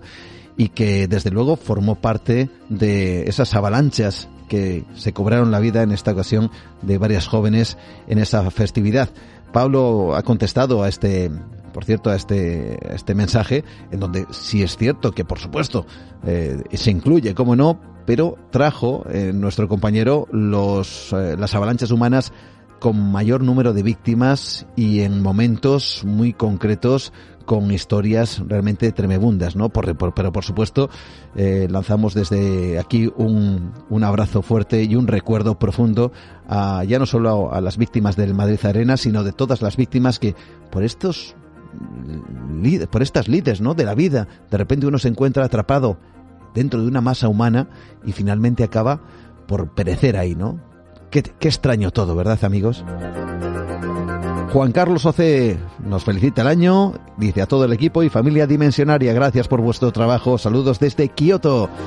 Pilar, buen programa, Juan, interesante Ramón y el desierto, es otro mundo, un horror las avalanchas. De jovencita, comenta, viví una en una discoteca, Well en Velázquez. Fue a la salida. Nosotras salíamos siempre las últimas y tuvimos mucha suerte. Arriba estaban, dice que repartiendo, no voy a decir qué, es decir que estaban eh, dando golpes con porras y demás los bueno, ultraderechistas, ¿no? Se ve que esto era en un momento concreto en donde, bueno, parece que algo ocurrió allí, no sabemos muy bien, pero que produjo es una avalancha afortunadamente sin más consecuencias. Sergio Neda, empezáis el programa con un 10. Felicidades por el nuevo año. Un abrazo, Iván, que nos dice 2023 con nueva dimensión y su impresionante programa. Gracias por todo el trabajo que nos regaláis y gracias por tu relato, Pablo. Eres increíble. Saluda a nuestro compañero desde Tudela, Sandra Jiménez. Estoy, dice, enfadada. Para los Reyes Magos pedí un Pablo Tres Gallo y no me lo han traído. A ver, el próximo año. Bueno, pues a ver el próximo año. Sandra. Ícaro que nos dice que hay que hacer un programa de misterio profundo sobre la corrupción en el país. Bueno, yo creo que eso corresponde a otro tipo de programas, aunque es cierto que de vez en cuando hemos vamos a decir que ha hablado de las cloacas del Estado que, bueno, en alguna ocasión sí, sí que tienen mucho y grandes misterios. También Marta Prieto, que dice feliz comienzo de temporada, precioso y ameno programa el de esta semana. Vicente Joaquín, saludos. Temple, gran programa, se te echaba de menos Pablo, Mau Fresquito, muchas gracias por el programa y por compartir la sorpresa con nosotros. Y es que lo que hicimos fue daros una información que tenía que ver con la semana pasada y una lluvia de estrellas que merecía la pena disfrutar. Y hablando de lluvias de estrellas, he de deciros que en el capítulo de esta semana, en Nueva Dimensión Premium, en nuestro universo expandido, donde podéis, si queréis, colaborar y apoyar, vais a conocer algo denominado la gelatina estelar y que tiene que ver con lluvias de estrellas, con meteoritos y una especie de sustancia extraña que ha sido analizada por los científicos y de la cual vamos a decir que se han llegado a conclusiones tan sorprendentes que nos podría dar la clave de que quizá ya hayamos encontrado vida extraterrestre. Alfonso Liébana se ha mostrado, se ha demostrado científicamente el diluvio universal, comenta, madre mía, lo que sueltan algunos para vender libros. Bueno, eso supongo que se referirá a algunos de los eh, temas o algunos de, las, de los comentarios de nuestros invitados. Bueno, pues ahí están. Esos son los eh, comentarios, las eh, diferentes opiniones que tenéis, las felicitaciones, por supuesto, hacia el programa, hacia el equipo de Nueva Dimensión y felicitaciones que yo os devuelvo a todos vosotros y que espero que disfrutemos todo este año de buenos, grandes y magníficos misterios. Misterios como los que nos aguardan ahora mismo con nuestra compañera Rocío Gandarillas, que regresa a Nueva Dimensión para llevarnos en busca de islas prohibidas.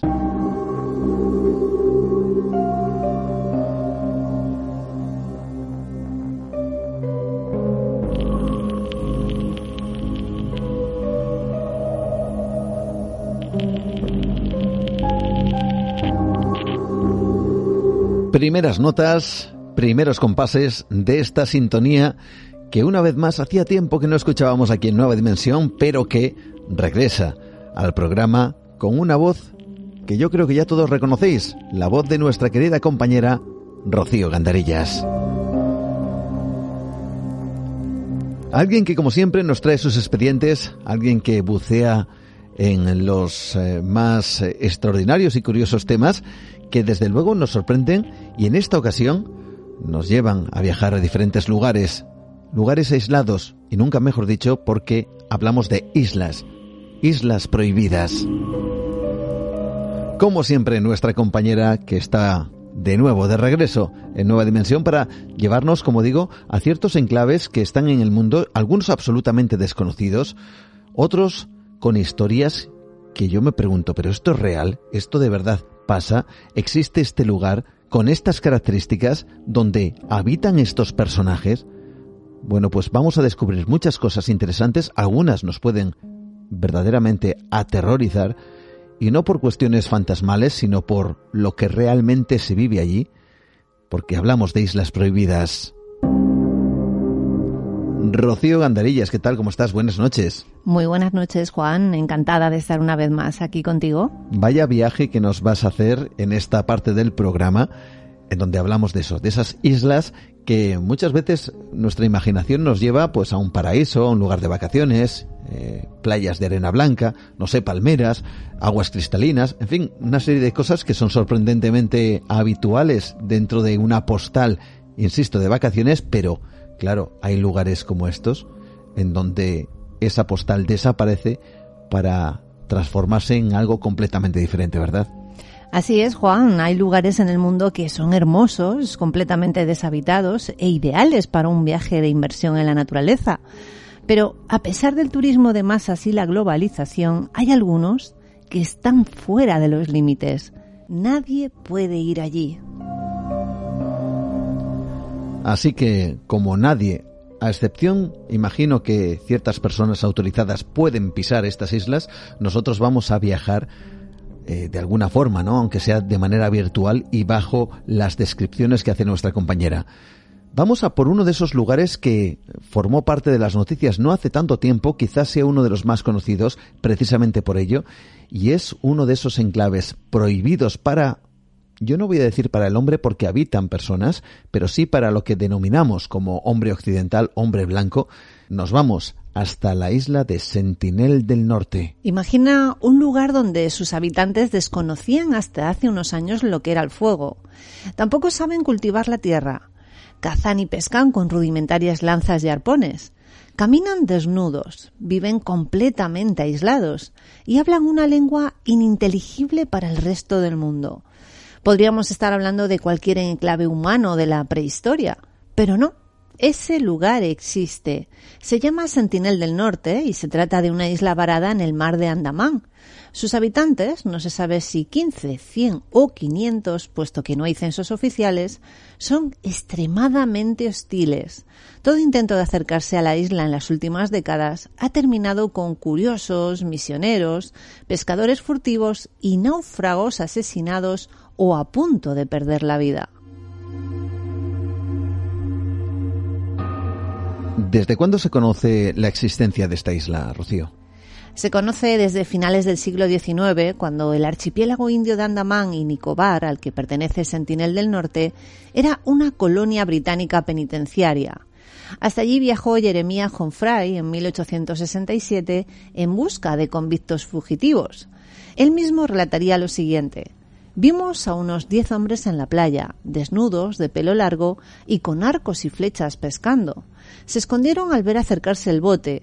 La tripulación de andameses que acompañaba a Humphrey entró en pánico.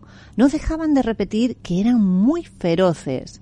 Humphrey viró su barco sin llegar a tocar la orilla de Sentinel.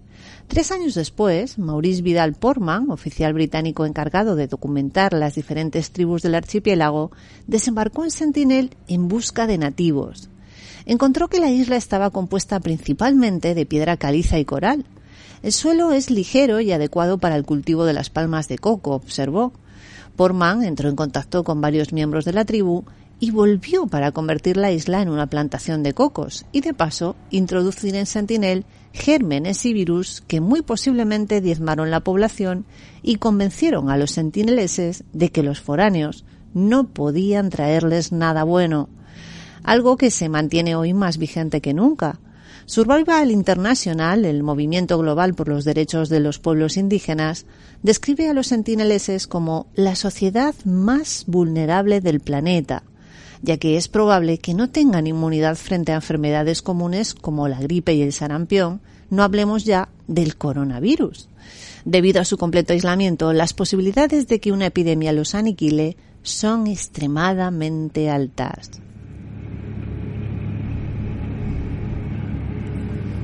Aún así, como decía, hay quien se atreve a acercarse a ese lugar, ¿no? Dado el riesgo que suponía entrar en contacto con la tribu, tanto por los ataques a foráneos como por la mencionada transmisión de enfermedades, en 2005 las autoridades indias prohibieron cualquier tipo de aproximación a la isla en un radio de 5 kilómetros. Pero no hay mayor tentación que lo prohibido y sigue habiendo temerarios que intentan abordar esta isla de apenas 60 kilómetros cuadrados y en teoría de fácil acceso, pues lejos de encontrarse aislada en medio del Océano Índico, se encuentra a menos de 40 kilómetros de la gran isla Andamán del Sur y a menos de 60 de Sentinel del Sur. No todos han conseguido llegar, pero quienes lo han hecho y han conseguido regresar con vida coinciden en que tanto hombres como mujeres son extremadamente altos, alrededor de un metro ochenta, a diferencia del resto de nativos de esa zona. Esto ha dado pie a la teoría de que pueden ser descendientes directos de los primeros pobladores que abandonaron África hace 60.000 años con rumbo a Australia por la costa sur de Asia.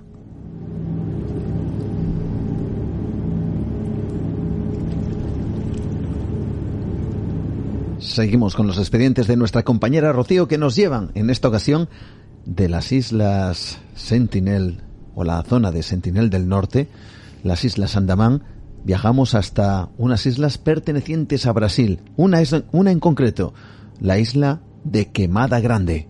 La serpiente es uno de los miedos más ancestrales del ser humano.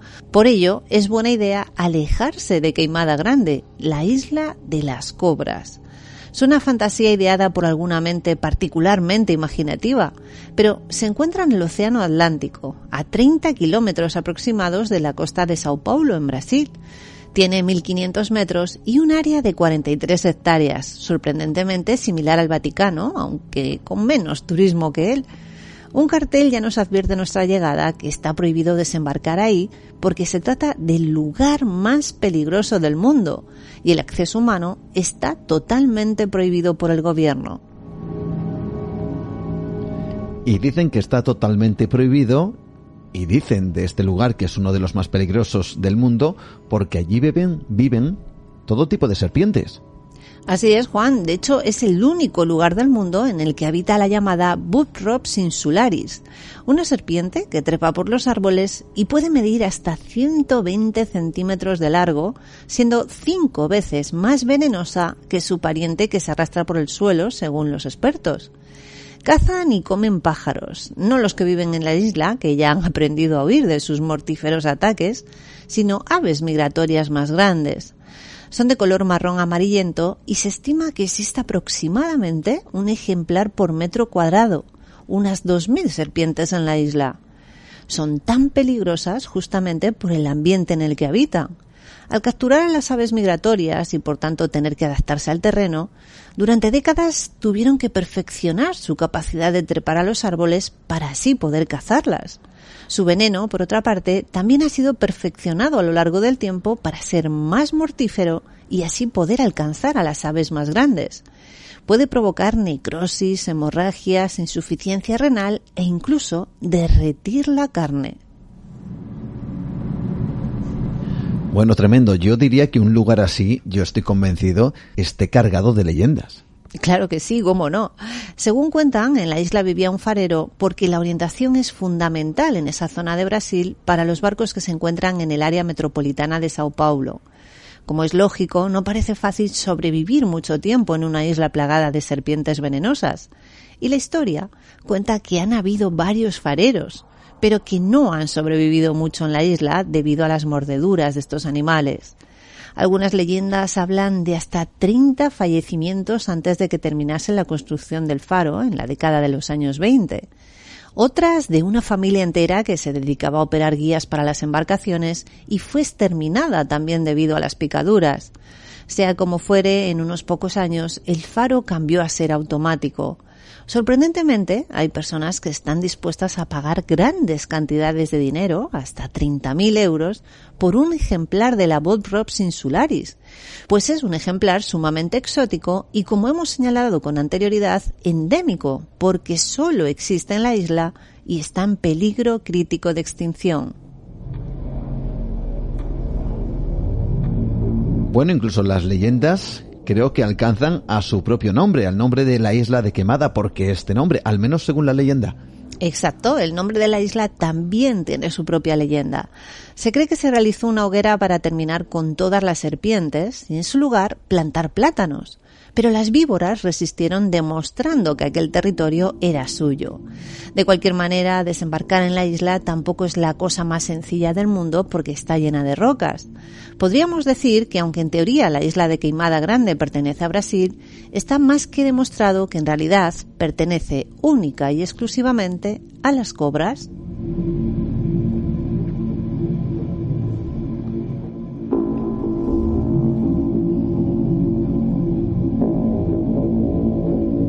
Avanzando esta noche, seguimos descubriendo estas islas prohibidas y desde las eh, cercanas costas de Brasil nos vamos hasta California, los farallones. En el Océano Pacífico, frente a las costas de Oakland y San Francisco, se encuentra el llamado Golfo de los Farallones, cuyo límite es un grupo de pequeñas islas y rocas que en su conjunto son llamadas los Farallones. El mismo ha sido catalogado como un tiradero nuclear, entre 1946 y 1970, más de 47.000 contenedores de desechos nucleares fueron tirados en el mar, cortesía de la Comisión de Energía Atómica. Esto no se detuvo hasta que la Agencia de Protección Ambiental de Estados Unidos intervino. Sin embargo, el riesgo nuclear no es la razón de la prohibición. Su lejanía de la costa la convierte en un lugar ideal para que la vida salvaje se desarrolle sin contacto con los humanos. Es por ello que no está permitido que ninguna persona visite los farallones a no ser que forme parte de un selecto grupo de científicos. Estos habitan en la isla Farallón Sureste, por lo general son seis personas, y viven ahí por periodos de no más de dos meses. No más de dos meses dicen que por la alta contaminación radiactiva, para que veáis que hay lugares que realmente sorprenden. No solo está Chernóbil, no solo hay otros puntos, bueno, que fueron, por desgracia, afectados por eh, el uso de la radiación para diferentes fines, sino que nos encontramos con esta isla que, que tiene esta historia tan tremenda. Seguimos avanzando. Islas, Gerald y McDonald. Son el punto más aislado de Australia y se encuentran a miles de kilómetros y días de navegación del resto del país. Pese a ser parte de Australia, no se encuentran en Oceanía, sino en el continente antártico, a 4.000 kilómetros de distancia del país al que pertenecen. Están además a 4.700 kilómetros de Sudáfrica y 1.000 al norte de la Antártida, por lo cual están prácticamente solas en medio del océano. El único pedazo de tierra que tienen relativamente cerca son las islas Kerguelen, que pertenecen a Francia y están a 450 kilómetros de distancia. Sin embargo, estas también están muy aisladas. Las islas Herring McDonald tienen un ecosistema único, el cual se debe a su tardío descubrimiento y a la inexistencia casi total de actividad humana desde entonces. Esto ha permitido que los procesos biológicos, el medio ambiente y la fauna se hayan desarrollado sin intervención, dándole un enorme valor científico. Además, son el único lugar de las islas subantárticas con volcanes activos, y la erupción más reciente del volcán en McDonald provocó que la isla doblara su tamaño, para preservar esta importancia biológica es que las visitas no se permiten, pues desarrollar un turismo y un flujo constante de personas acabaría con todo. Las islas son patrimonio de la humanidad y parte de una reserva marítima de 71.000 kilómetros cuadrados. Solo los científicos australianos o de otro país que pretendan realizar una investigación sobre algo de la isla tendrían permitido visitarla. Islas, en este caso, protegidas debido a un ecosistema muy concreto y, realmente sensible a los cambios. Vamos con más porque hay otro de estos lugares que de vez en cuando hemos hablado aquí en Nueva Dimensión, incluso hemos tenido invitados que han investigado precisamente este mismo eh, bueno punto geográfico por su historia, como no podía ser de otra manera, y también por su leyenda. Nos vamos hasta Venecia. Nos vamos en busca de la, yo creo que reconocida, o al menos creo que así es, isla de Poveglia. Esta pequeña isla en el norte de Italia, entre Venecia y Lida, ha servido para varias actividades brutales en la historia. Fue habitada por primera vez eh, hasta que sus habitantes huyeron de una guerra en el siglo XIV. Unos 400 años más tarde se utilizó como estación de cuarentena para los enfermos de peste. Tiempo después, la isla de Poveglia se convirtió en una institución psiquiátrica en la que supuestamente se torturaba a los pacientes. La isla está abandonada desde 1968 y ahora está prohibido visitarla. Desde que la isla pasó a manos del gobierno italiano no han sabido qué hacer con ella. Así que la única razón por la que está prohibido ir es porque no existen instalaciones ni infraestructura para recibir a nadie. Además, permitir el acceso sin vigilancia puede poner en riesgo los edificios históricos ya muy deteriorados por tanto tiempo de abandono.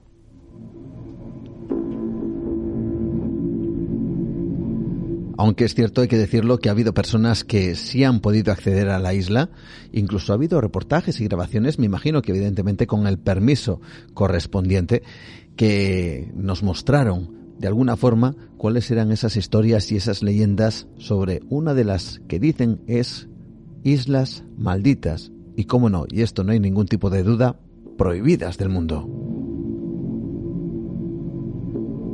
¿Y si os dijera amigos que existe una isla una isla perteneciente a Noruega, donde hay una ley que dice que está prohibido morirse. ¿Queréis conocerla? Bueno, pues nuestra compañera nos lo cuenta. Se trata de Longyearbyen, una isla noruega situada en el archipiélago de Svalbard que es de lo más particular. Además de contar con el índice de mortalidad más bajo del mundo, tampoco está permitido dar a luz, lo que hace que la natalidad también sea nula mientras que para salir a la calle es obligatorio llevar encima armas de fuego para defenderse de los osos polares tan numerosos en la zona que pueden suponer un serio riesgo para la población. Por si fuera poco, en la isla y en el archipiélago de Svalbard en general, es el lugar donde se encuentra el famoso Banco del Fin del Mundo, un búnker subterráneo que salvaguarda más de un millón de semillas de distintas especies para garantizar la supervivencia del ser humano en caso de un evento apocalíptico, o al menos para poder disponer de una reserva de alimentos que cosechar llegado el caso, ya que la mayoría son plantas de cultivo rápido para el consumo, como trigo, maíz, arroz. El búnker es capaz de resistir terremotos, el impacto de bombas y otros desastres, la clave de este lugar de menos de 3.000 habitantes, idóneo para sobrevivir al fin del mundo y con todas estas extrañas normas para los ciudadanos, reside nada más y nada menos que en el permafrost, la capa de suelo permanentemente congelado que caracteriza las regiones que se encuentran en el Ártico. Algo que en el caso de los muertos es especialmente poco útil. A temperaturas normalmente por debajo de los 10 grados bajo cero, su conservación se ha antojado históricamente un problema. Y ahí reside, creo que la clave de esa famosa ley de prohibido morirse, ¿no? Eso es, todo empezó en 1950 cuando el pequeño cementerio de la isla dejó de aceptar nuevos cadáveres. La razón, porque se temía que los cuerpos enterrados y congelados bajo tierra aún pudieran contener restos del mortal virus de la gripe española que había causado varias muertes en la zona. Y lo cierto es que aquellos temores estaban fundados. Hoy se sabe que numerosos virus y bacterias pueden soportar temperaturas bajo cero, por lo que enterrarlos durante 30 años bajo el permafrost puede ser, en realidad, el método perfecto de conservación de este tipo de enfermedades. A esto hay que sumarle otro problema incluso más evidente. Los cadáveres que permanecen congelados bajo el permafrost no se descomponen. Esto puede parecer una nimiedad, ya que no existen olores desagradables en la zona, Pero lo cierto es que en un lugar como este, plagado de depredadores capaces de rastrear una presa o fuente de comida a kilómetros de distancia, tener una suerte de congelador lleno de carne humana no parece una buena idea. Y así entendemos, se decide sacar esta ley. Eso es, hace 70 años se decidió prohibir por ley que los habitantes mueran en la isla. Sin derecho a la mortalidad incluido en el padrón municipal, para evitarlo, las autoridades locales implementaron un sistema casi perfecto. Cuando una persona enferma gravemente o se encuentra en una situación terminal, se la traslada a la Noruega continental para que reciba mejores cuidados, para que disfrute de mejores condiciones climáticas y, por último, para evitar tener que enterrarla bajo el permafrost. En el caso de muertes súbitas o imprevistas, se envían igualmente los cuerpos a la parte continental del país. Sea como fuere, en esta isla y en general en el archipiélago de Svalbard, es uno de los lugares más recónditos del planeta con una fauna, flora y costumbres únicas.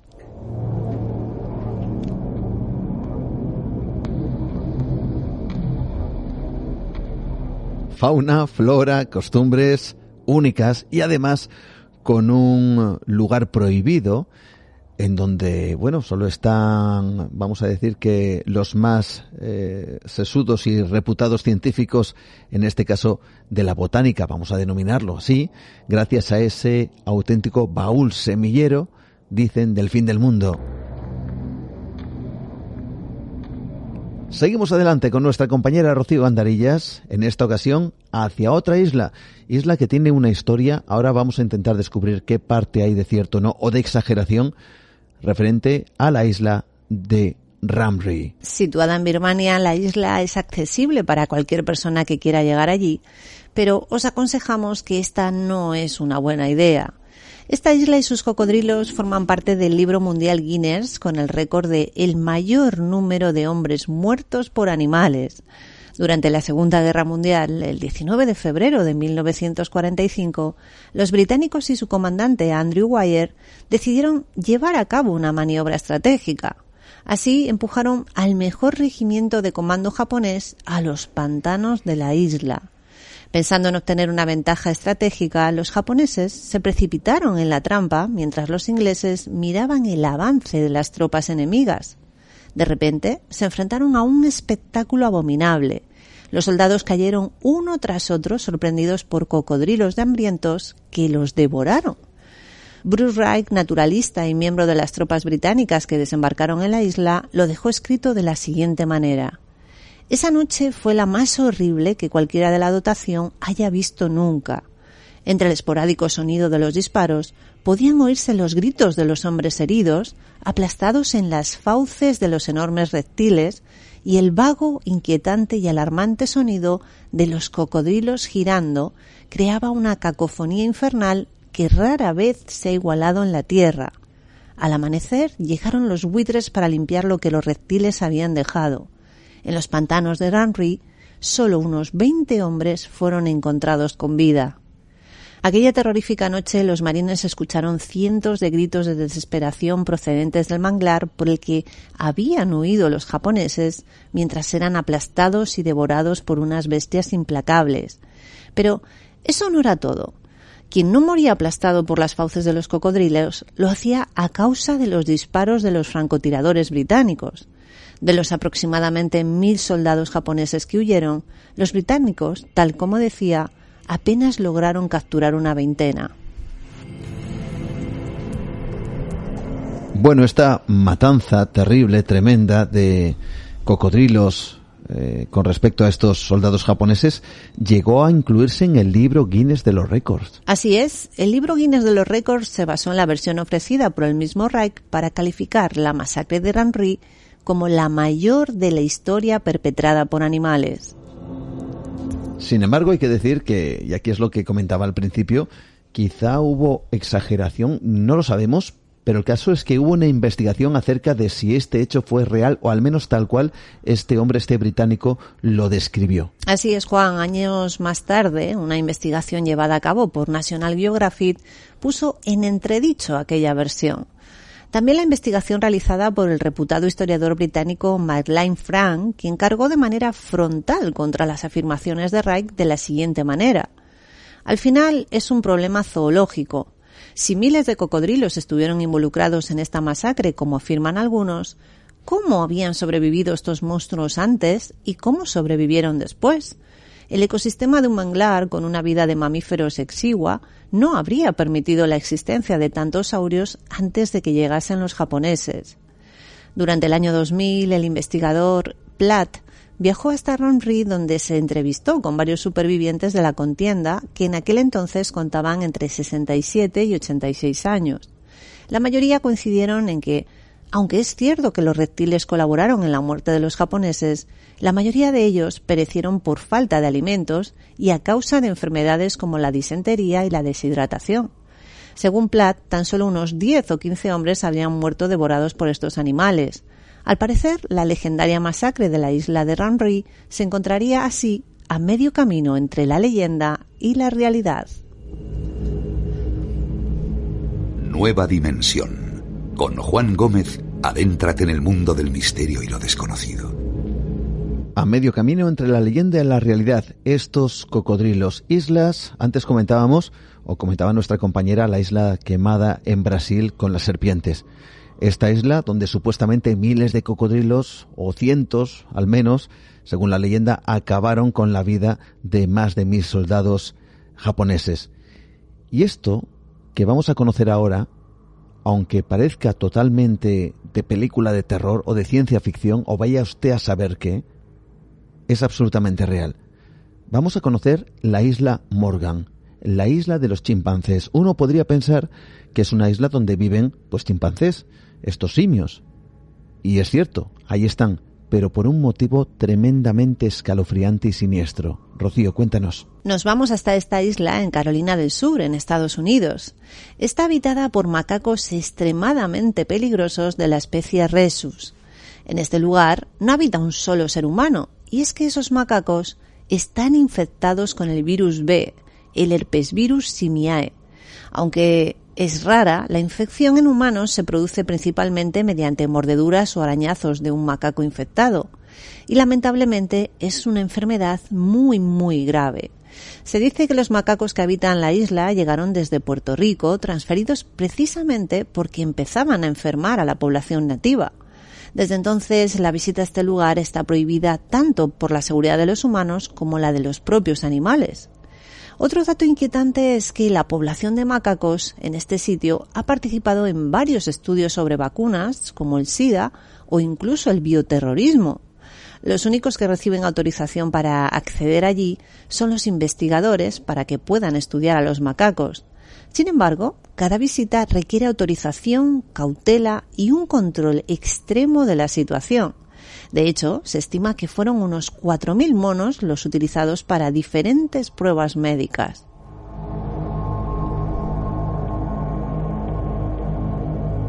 Bueno, podemos pensar que esta isla es para recluir a estos eh, chimpancés que tienen una enfermedad, una enfermedad que puede provocar trastornos graves, que quizá haya alguno que se haya dejado allí porque, bueno, pues se ha experimentado con ellos, pero ¿os imagináis una isla donde todos los chimpancés estén allí porque los laboratorios que han utilizado a estos animales en diferentes experimentos, algunos de ellos, pues bueno, muchas veces lo vemos en televisión que nos ponen los pelos de punta, ¿no? Hay quien diría que todo se hace por la ciencia y para que luego la, sobre todo a nivel, a nivel médico, la, valga la redundancia, la medicina humana avance y nos salve la vida a nosotros. Pero es cierto que ellos, al final, como se suele decir, pagan el pato. Y los que sobreviven, porque hay laboratorios que, al menos bajo sus preceptos, dicen que no hay muerte en sus sujetos de estos experimentos, ¿qué hacen con ellos una vez que terminan? Bueno, pues les llevan la Monkey Island en Liberia, en África, y allí, desde luego, las escenas son como de una película absolutamente de terror. Tristemente, estas prácticas son más habituales de lo que imaginamos. La mayoría de los laboratorios suele usar animales para testear sus productos o crear vacunas, pero luego terminan muriendo o son contagiados con enfermedades como consecuencia de este brutal maltrato. Así pasó con un grupo de 60 chimpancés que fueron liberados en una jungla de la llamada Monkey Island. Pero es muy peligroso acercarse a ellos. Están infectados con virus contagiosos y muy potentes. Son pocos los lugareños de la isla que se acercan a los animales para poder recolectar su comida, aunque algunos turistas pagan para verlos. Los rumores dicen que estos animales podrían atacar o comer a un humano por su agresividad. Al menos según explicó el diario de Sun, quien fue el medio que reveló esta historia. El mismo diario recogió las declaraciones de uno de sus habitantes llamado Jerry. Si eres una persona extraña cuando vas allí, se vuelven muy agresivos. A lo único que le tienen miedo es al agua. No nadan, solo caminan por la orilla. Y si entréis en internet y buscáis Monkey Island, hay imágenes tremendas de estos chimpancés desde la orilla eh, extendiendo sus manos para recoger el alimento que estos cuidadores únicos exclusivos les proporcionan, porque la isla no tiene capacidad para alimentar a estos chimpancés y todo ese eh, alimento tiene que venir del exterior. Imagen tremenda. Chimpancés de laboratorio encerrados en una isla con todo tipo de enfermedades. ¿Cómo es la situación actual de este lugar? Bueno, pues algunos de los simios tienen grandes deformidades en la cara y fueron calificados como monstruos. Esto fue debido a las pruebas científicas que hicieron sobre ellos en un controvertido laboratorio de pruebas con virus llamado VILAP.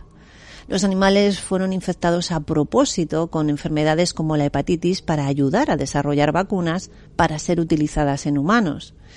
Después de 40 años de experimentos, el laboratorio terminó el proyecto y los chimpancés fueron liberados en la isla a su suerte. Desde entonces han sido alimentados de forma continua por responsables que se comprometieron a cuidarles durante toda su vida, ya que en el lugar no hay alimentos naturales para subsistir. En la actualidad, la Sociedad Internacional Humana se hace cargo de su cuidado, los cuidados de unos chimpancés que habitan en una isla prohibida para el hombre, a excepción de sus cuidadores, debido al peligro que conlleva el contacto con ellos a causa de esas enfermedades que portan.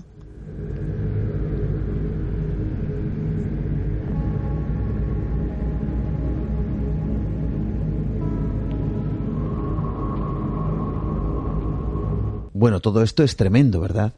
Pues déjame que te diga que en la actualidad existen al menos seis islas de las que se tenga constancia donde se abandonan a los monos que sobreviven a los experimentos de los laboratorios, principalmente de Nueva York. En concreto, en la isla Morgan se calcula que hay unos 4.000 monos infectados de diversas enfermedades o posibles portadores de virus potencialmente peligrosos para el hombre la isla Morgan, que hemos hablado de ello, hemos dado también anteriormente esa cifra, 4.000 monos portando enfermedades inoculadas por el hombre en laboratorios. Y nos vamos a quedar con el último de los lugares, porque eh, si hemos hablado casi casi encadenando esos cocodrilos con, con estos monos, estos chimpancés, estos simios y con enfermedades, hay una isla que en la actualidad parece que bueno, de alguna forma acabó siendo eh, no solo protagonista, sino víctima de su propia maldición. Es la isla Greenard, una isla escocesa, la llamada la isla del Antrax, según los, y ahora nos, nos lo contará seguramente Rocío, según los habitantes de la zona, la isla de la muerte. El plan del gobierno británico para luchar contra el ejército nazi con un arma biológica terminó con esta pequeña isla del noroeste de Escocia contaminada con antrax y cerrada al acceso público durante casi cinco décadas. El alcance total de la operación sigue siendo aún hoy en día un misterio. ¿Qué es lo que ocurrió? ¿Por qué esa operación? Eh, ¿Cuál es el entramado que hizo que esta isla acabara siendo el objetivo de este elemento como es el antrax peligrosísimo y que inundó toda la isla. Bueno, la isla de Antras o isla de la muerte, como bien decías antes, fue declarada segura en 1990, pero la vida en este antaño santuario de aves situado a menos de una milla de la costa escocesa nunca ha vuelto a la normalidad. Todo comenzó a finales de 1941, en plena Segunda Guerra Mundial. Este año, ante la amenaza de una posible invasión alemana y el temor de que los nazis hubieran desarrollado una bomba biológica, un desesperado primer ministro británico, Winston Churchill, ordenó a los científicos de una instalación inglesa de alto secreto llamada Porton Down que pensaran en algún arma para lanzar contra los alemanes. Tras unos meses de investigación, el equipo de este emplazamiento militar, establecido originalmente para estudiar el gas venenoso en la Primera Guerra Mundial, encontró una forma de utilizar una cepa virulenta de Bacillus anthracis, conocida también como antras, contra la población alemana. Y ahí hubo una operación secreta, ahora lo conocemos, conocemos detalles, pero en ese momento, fijaos, todo esto no se tenía que saber. Y una operación con un nombre un tanto curioso para lo que luego se gestó en esa isla. Operación Vegetariana.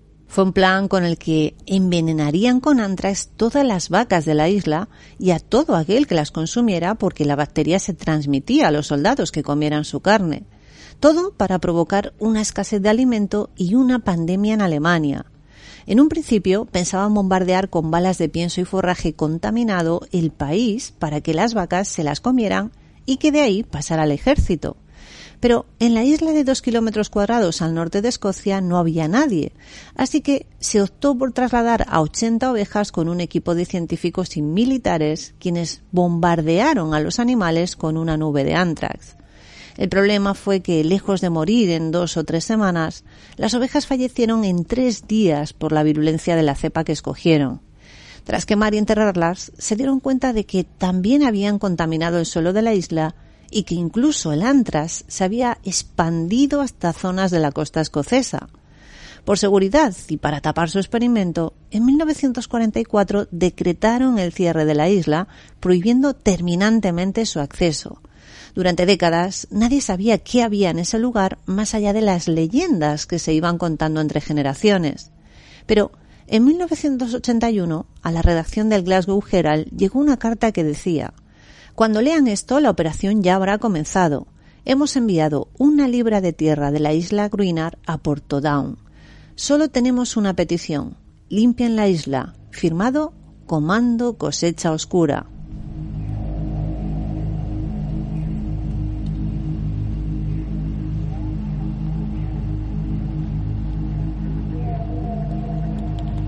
Y se comenzaron los trabajos de limpieza de este lugar, ¿verdad? Así es, se iniciaron a finales de los años 80 y consistían en arrancar toda la capa superior del suelo de las zonas más contaminadas y tras eso volver a llevar un rebaño de ovejas. Un mes después, los animales seguían vivos y saludables, terminando con la cuarentena de la isla. Tuvieron que pasar seis años tras la reapertura de la isla para ver la desclasificación de todos los documentos relacionados con el bombardeo de Antrax a este archipiélago.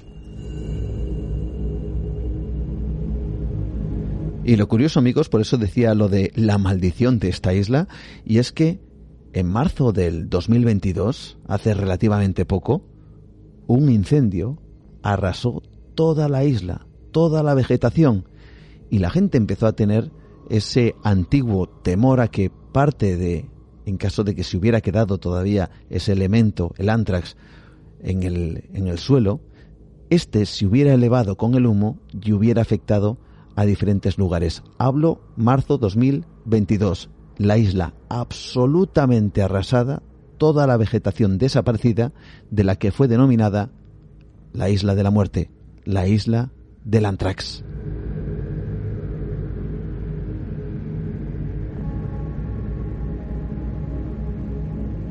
Vaya viajes entre lo curioso, lo siniestro, lo oculto, la conspiración incluso con esta isla, en donde durante mucho tiempo se taparon todas las actividades que, allí se realizaron y por supuesto estos expedientes que nos han llevado por diferentes enclaves del planeta que curiosamente nadie o muy pocos pueden visitar a día de hoy, ni siquiera poner sus pies en sus costas.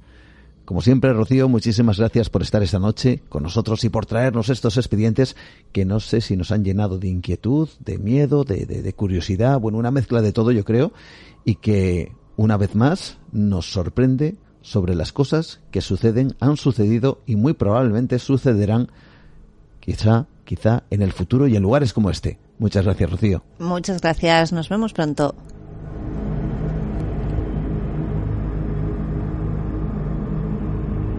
Con Juan Gómez descubre todo lo que representa un enigma para el ser humano y rompe las barreras de lo establecido. Nueva dimensión.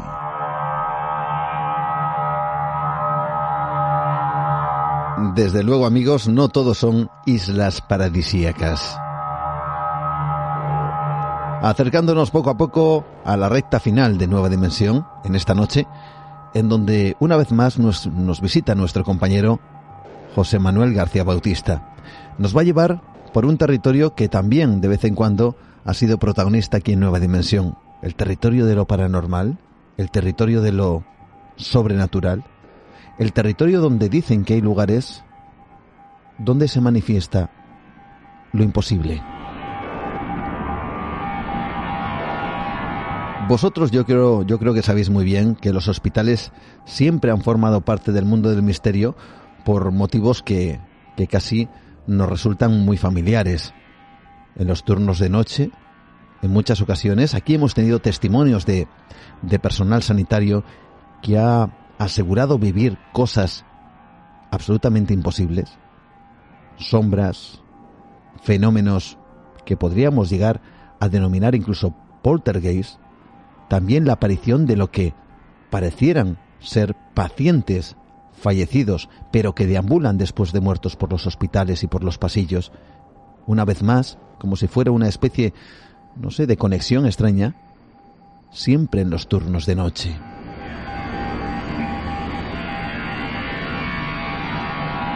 Y hay muchos testimonios, hay mucho personal sanitario que tiene ciertas vivencias y no habla, no lo comenta. Yo recuerdo como Dulce, una enfermera de, del hospital eh, de Tenerife, la Candelaria, decía que esto era un tema tabú.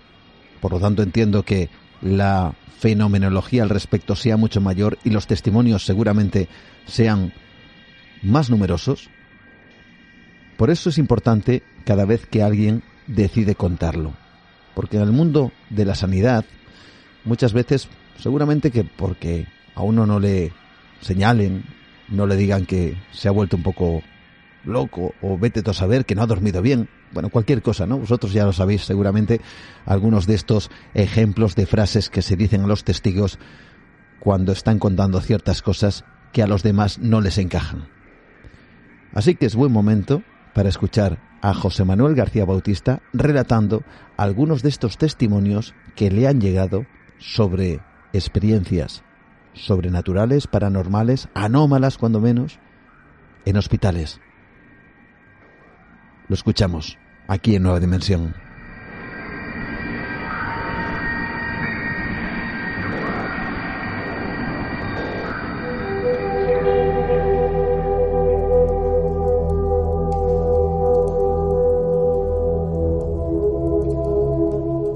Nos vamos a trasladar a centros hospitalarios y centros sanitarios. Y fíjate que fue a raíz de una experiencia y recibo, recibo una comunicación de una chica a la que vamos a llamar Ana, que no es un nombre real, y que simplemente me decía, eh, buenas tardes José Manuel, he leído en Huelva Información una noticia de una experiencia que ha tenido una enfermera, una compañera, en un hospital de la ciudad.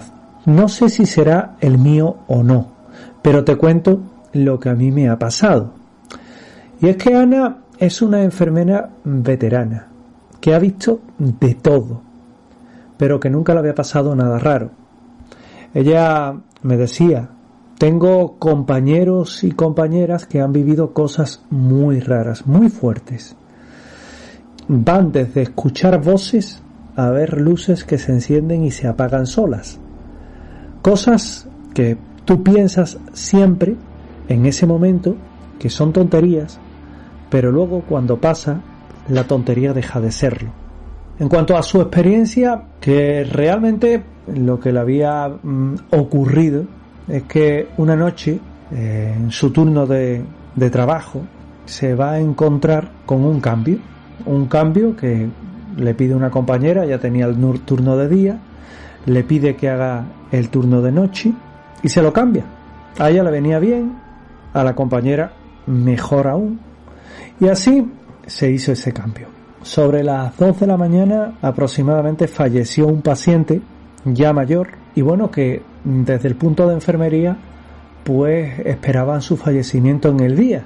Pero bueno, tocó a esa hora como ella decía. Y siempre hay un proceso que es el de certificar la muerte y evidentemente dejar al equipo correspondiente amortajar el cuerpo. Y todo ello pues implica un tiempo. Nosotras, decía ella, lo apuntamos la hora del fallecimiento y seguimos el procedimiento ordinario que tiene un hospital que ya es prácticamente rutina. Esa rutina es la que ellas siguen y ella me comenzaba cómo recuerda que entra en la habitación, da el pésame a la familia y retira el material de monitorización de las constantes vitales para que se traslade en este caso a la zona de la morgue, que es donde la funeraria, al fin y al cabo, tiene que, llevarse el cuerpo. Hasta ahí podríamos decir que es un, una rutina medianamente normal, más o menos dolorosa, evidentemente, sobre todo para los familiares, pero que lleva a la persona a, a, hacerlo parte de su trabajo y, y, no se le concede una mayor importancia. Pero la cosa se complica y tiene un paso más. Cuando ella, pues dice que en ese hospital siempre han ocurrido cosas extrañas y hubo un momento en el que, bueno, el familiar que estaba en la habitación pues el hombre se le veía que necesitaba tomar el aire, llamaba a la familia a esa hora, que era tarde, estaba cerca de, de las dos enfermeras, estaba nervioso, y fue cuando la luz de la habitación se encendió y se apagó sola. Y sintieron una voz, una voz en el interior que decía, mi hijo, ¿dónde está mi hijo? Claro, Ana comentaba, nos miramos, incluido el hombre, entraron a la mayor velocidad posible en la habitación, pero aquel señor estaba allí amortajado y la muerte estaba certificada. Se pusieron nerviosos, se quiso llamar al médico y de hecho se le llamó diciendo bueno lo que había ocurrido y el médico con cierta ironía y con también eh, cierto escepticismo le dijo que el pasaba estaba muerto y bien muerto y que no había dudas pero claro, viendo las caras que tenían, volvió a, comprobar al paciente y volvió a hacer la misma valoración. No sé qué os ha pasado, pero no creo que estéis de broma. Antes se certificó la muerte del paciente y no hay duda, dijo aquel médico. Entonces ellas le contaron lo que había pasado y trató de tranquilizar. El mismo médico dijo, en este hospital siempre han pasado cosas muy raras desde escuchar a un paciente muerto hablar hasta, por ejemplo, haber visto a pacientes que se están paseando por los pasillos cuando ya han fallecido o luces y equipos que se comportan de forma extraña. Incluso hay zonas que dicen que están encantadas. Pero mejor no prestar atención a todo eso, porque vais a trabajar con miedo. Y ese consejo fue precisamente el que siguieron y el que mm, de alguna forma ellas quisieron también tomar muy en cuenta y en consideración porque desde luego no es ni mucho menos la mejor condición en la que comenzar una jornada de trabajo. Los hospitales son lugares donde suelen ocurrir este tipo de hechos, donde suelen ocurrir este tipo eh, también, ¿por qué no decirlo?, de circunstancias y todo ello venía reflejado también por una experiencia que había tenido pues otra compañera en un hospital. La chica se ponía en contacto conmigo y me decía, no sé comentarte todo esto, mira, es algo muy raro que me ha ocurrido. Se trataba de un paciente que estaba mal. Era una mujer malita y su estado, desde luego, hacía ver que el final estaba cercano, de eso no había dudas. Ella solía pasearse por el pasillo. Era una señora muy animosa, con mucha vitalidad, pese a que la vida se le iba a chorros. Pese a que eran paseos cortitos, pues ella estaba allí con mucha algarabía y mucha alegría, y sí es verdad que notábamos que cada vez duraban menos, no estaba bien. Yo cuando la veía, decía la enfermera, la veía apoyada con la mano en la pared, me paraba, la ayudaba a regresar a su habitación, y en sus últimos días incluso la tuve que acercar hacia una silla de ruedas, pero que, bueno, por desgracia, era un tipo de circunstancia que se ve mucho en los hospitales, sobre todo en zonas de paliativos. Hay otros que por desgracia ni pueden moverse de la cama. Llegaba a la altura de, de año en la que se finaliza el mes de diciembre, que siempre son días duras, deben días de vacaciones a los trabajadores, sobre todo enfermeros, enfermeras, y hay que cogerlos, sobre todo porque si no los pierde. Y bueno, también el profesional de la sanidad los toma de buena gana porque al fin y al cabo es una forma de desconectar, de descansar, puesto que como ella misma decía, habían sido meses muy duros, así que se cogió dos días, dos días que eran además necesarios por temas personales. Ella, que también tiene a sus padres mayores y con achaques, pues los dedicó un poco a arreglar temas tanto administrativos como de la propia casa de sus progenitores. Y ella recuerda que cuando se reincorporó al trabajo, entró en la planta y se encontró con esa señora mayor. La saludó y le dijo que estaba dando su paseíto. Ella la vio bien y se alegró, porque la última vez la tuvo que ayudar y la dejó muy preocupada, aunque se acaba acostumbrando. Y al llegar a, la isleta, lo típico, se habla con las compañeras, se ve qué es lo que hay. Y entre unas cosas y otras, a su compañera le dijo que había visto a la señora de la habitación y que se la veía muy bien. Y ella, la compañera, le dijo, ¿a quién? A Carmen. Y esta persona le dijo, sí, la señora mayor que estaba tan malita y que solía dar su paseíto siempre. Y lo que le respondió la compañera pues es lo que hace que surja el punto de inexplicable, el punto en el que se manifiesta lo imposible. Ella le dijo que no era posible, que hacía diez minutos que la había visto por el pasillo que habían hasta hablado. Y ella le dijo que no era posible, de nuevo, porque aquella paciente había muerto en esos dos días en las que ella estaba de vacaciones. La dejó helada. Tal y como comentaba, se le aflojaron hasta las piernas, palabras textuales. Y notó como se ponía pálida y le dijo, ¿te pasa algo? Y ella le dijo que la acababa de ver. Trató de calmarla un poco y le dijo que se tranquilizara, que ella, la noche que murió, apenas unas horas después, también sintió como hablaba desde la habitación, que ya estaba vacía y que al entrar no había nadie, pero que ella, desde el punto de enfermera que estaba muy cerca, escuchó perfectamente cómo era la voz de aquella anciana y que también, como le había ocurrido a ella, se había puesto muy nerviosa. Es difícil de saber por qué ocurren este tipo de hechos. Dicen que los hospitales son contenedores de emociones, y en verdad lo son. Sitios donde hay vida y muerte, alegrías y penas, y todo ello deja una huella. Una huella que puede que sea esta solo la forma de materializarse, o que ese vestigio quede residualmente, temporalmente, y se manifieste como si todo ese fatídico momento no hubiera ocurrido. Es complejo realmente dar explicación allá donde solo conjeturas, aunque la realidad del testimonio y de la testigo es innegable como también de su credibilidad y del que es una experiencia que puede ser testigo cualquiera de nuestros oyentes.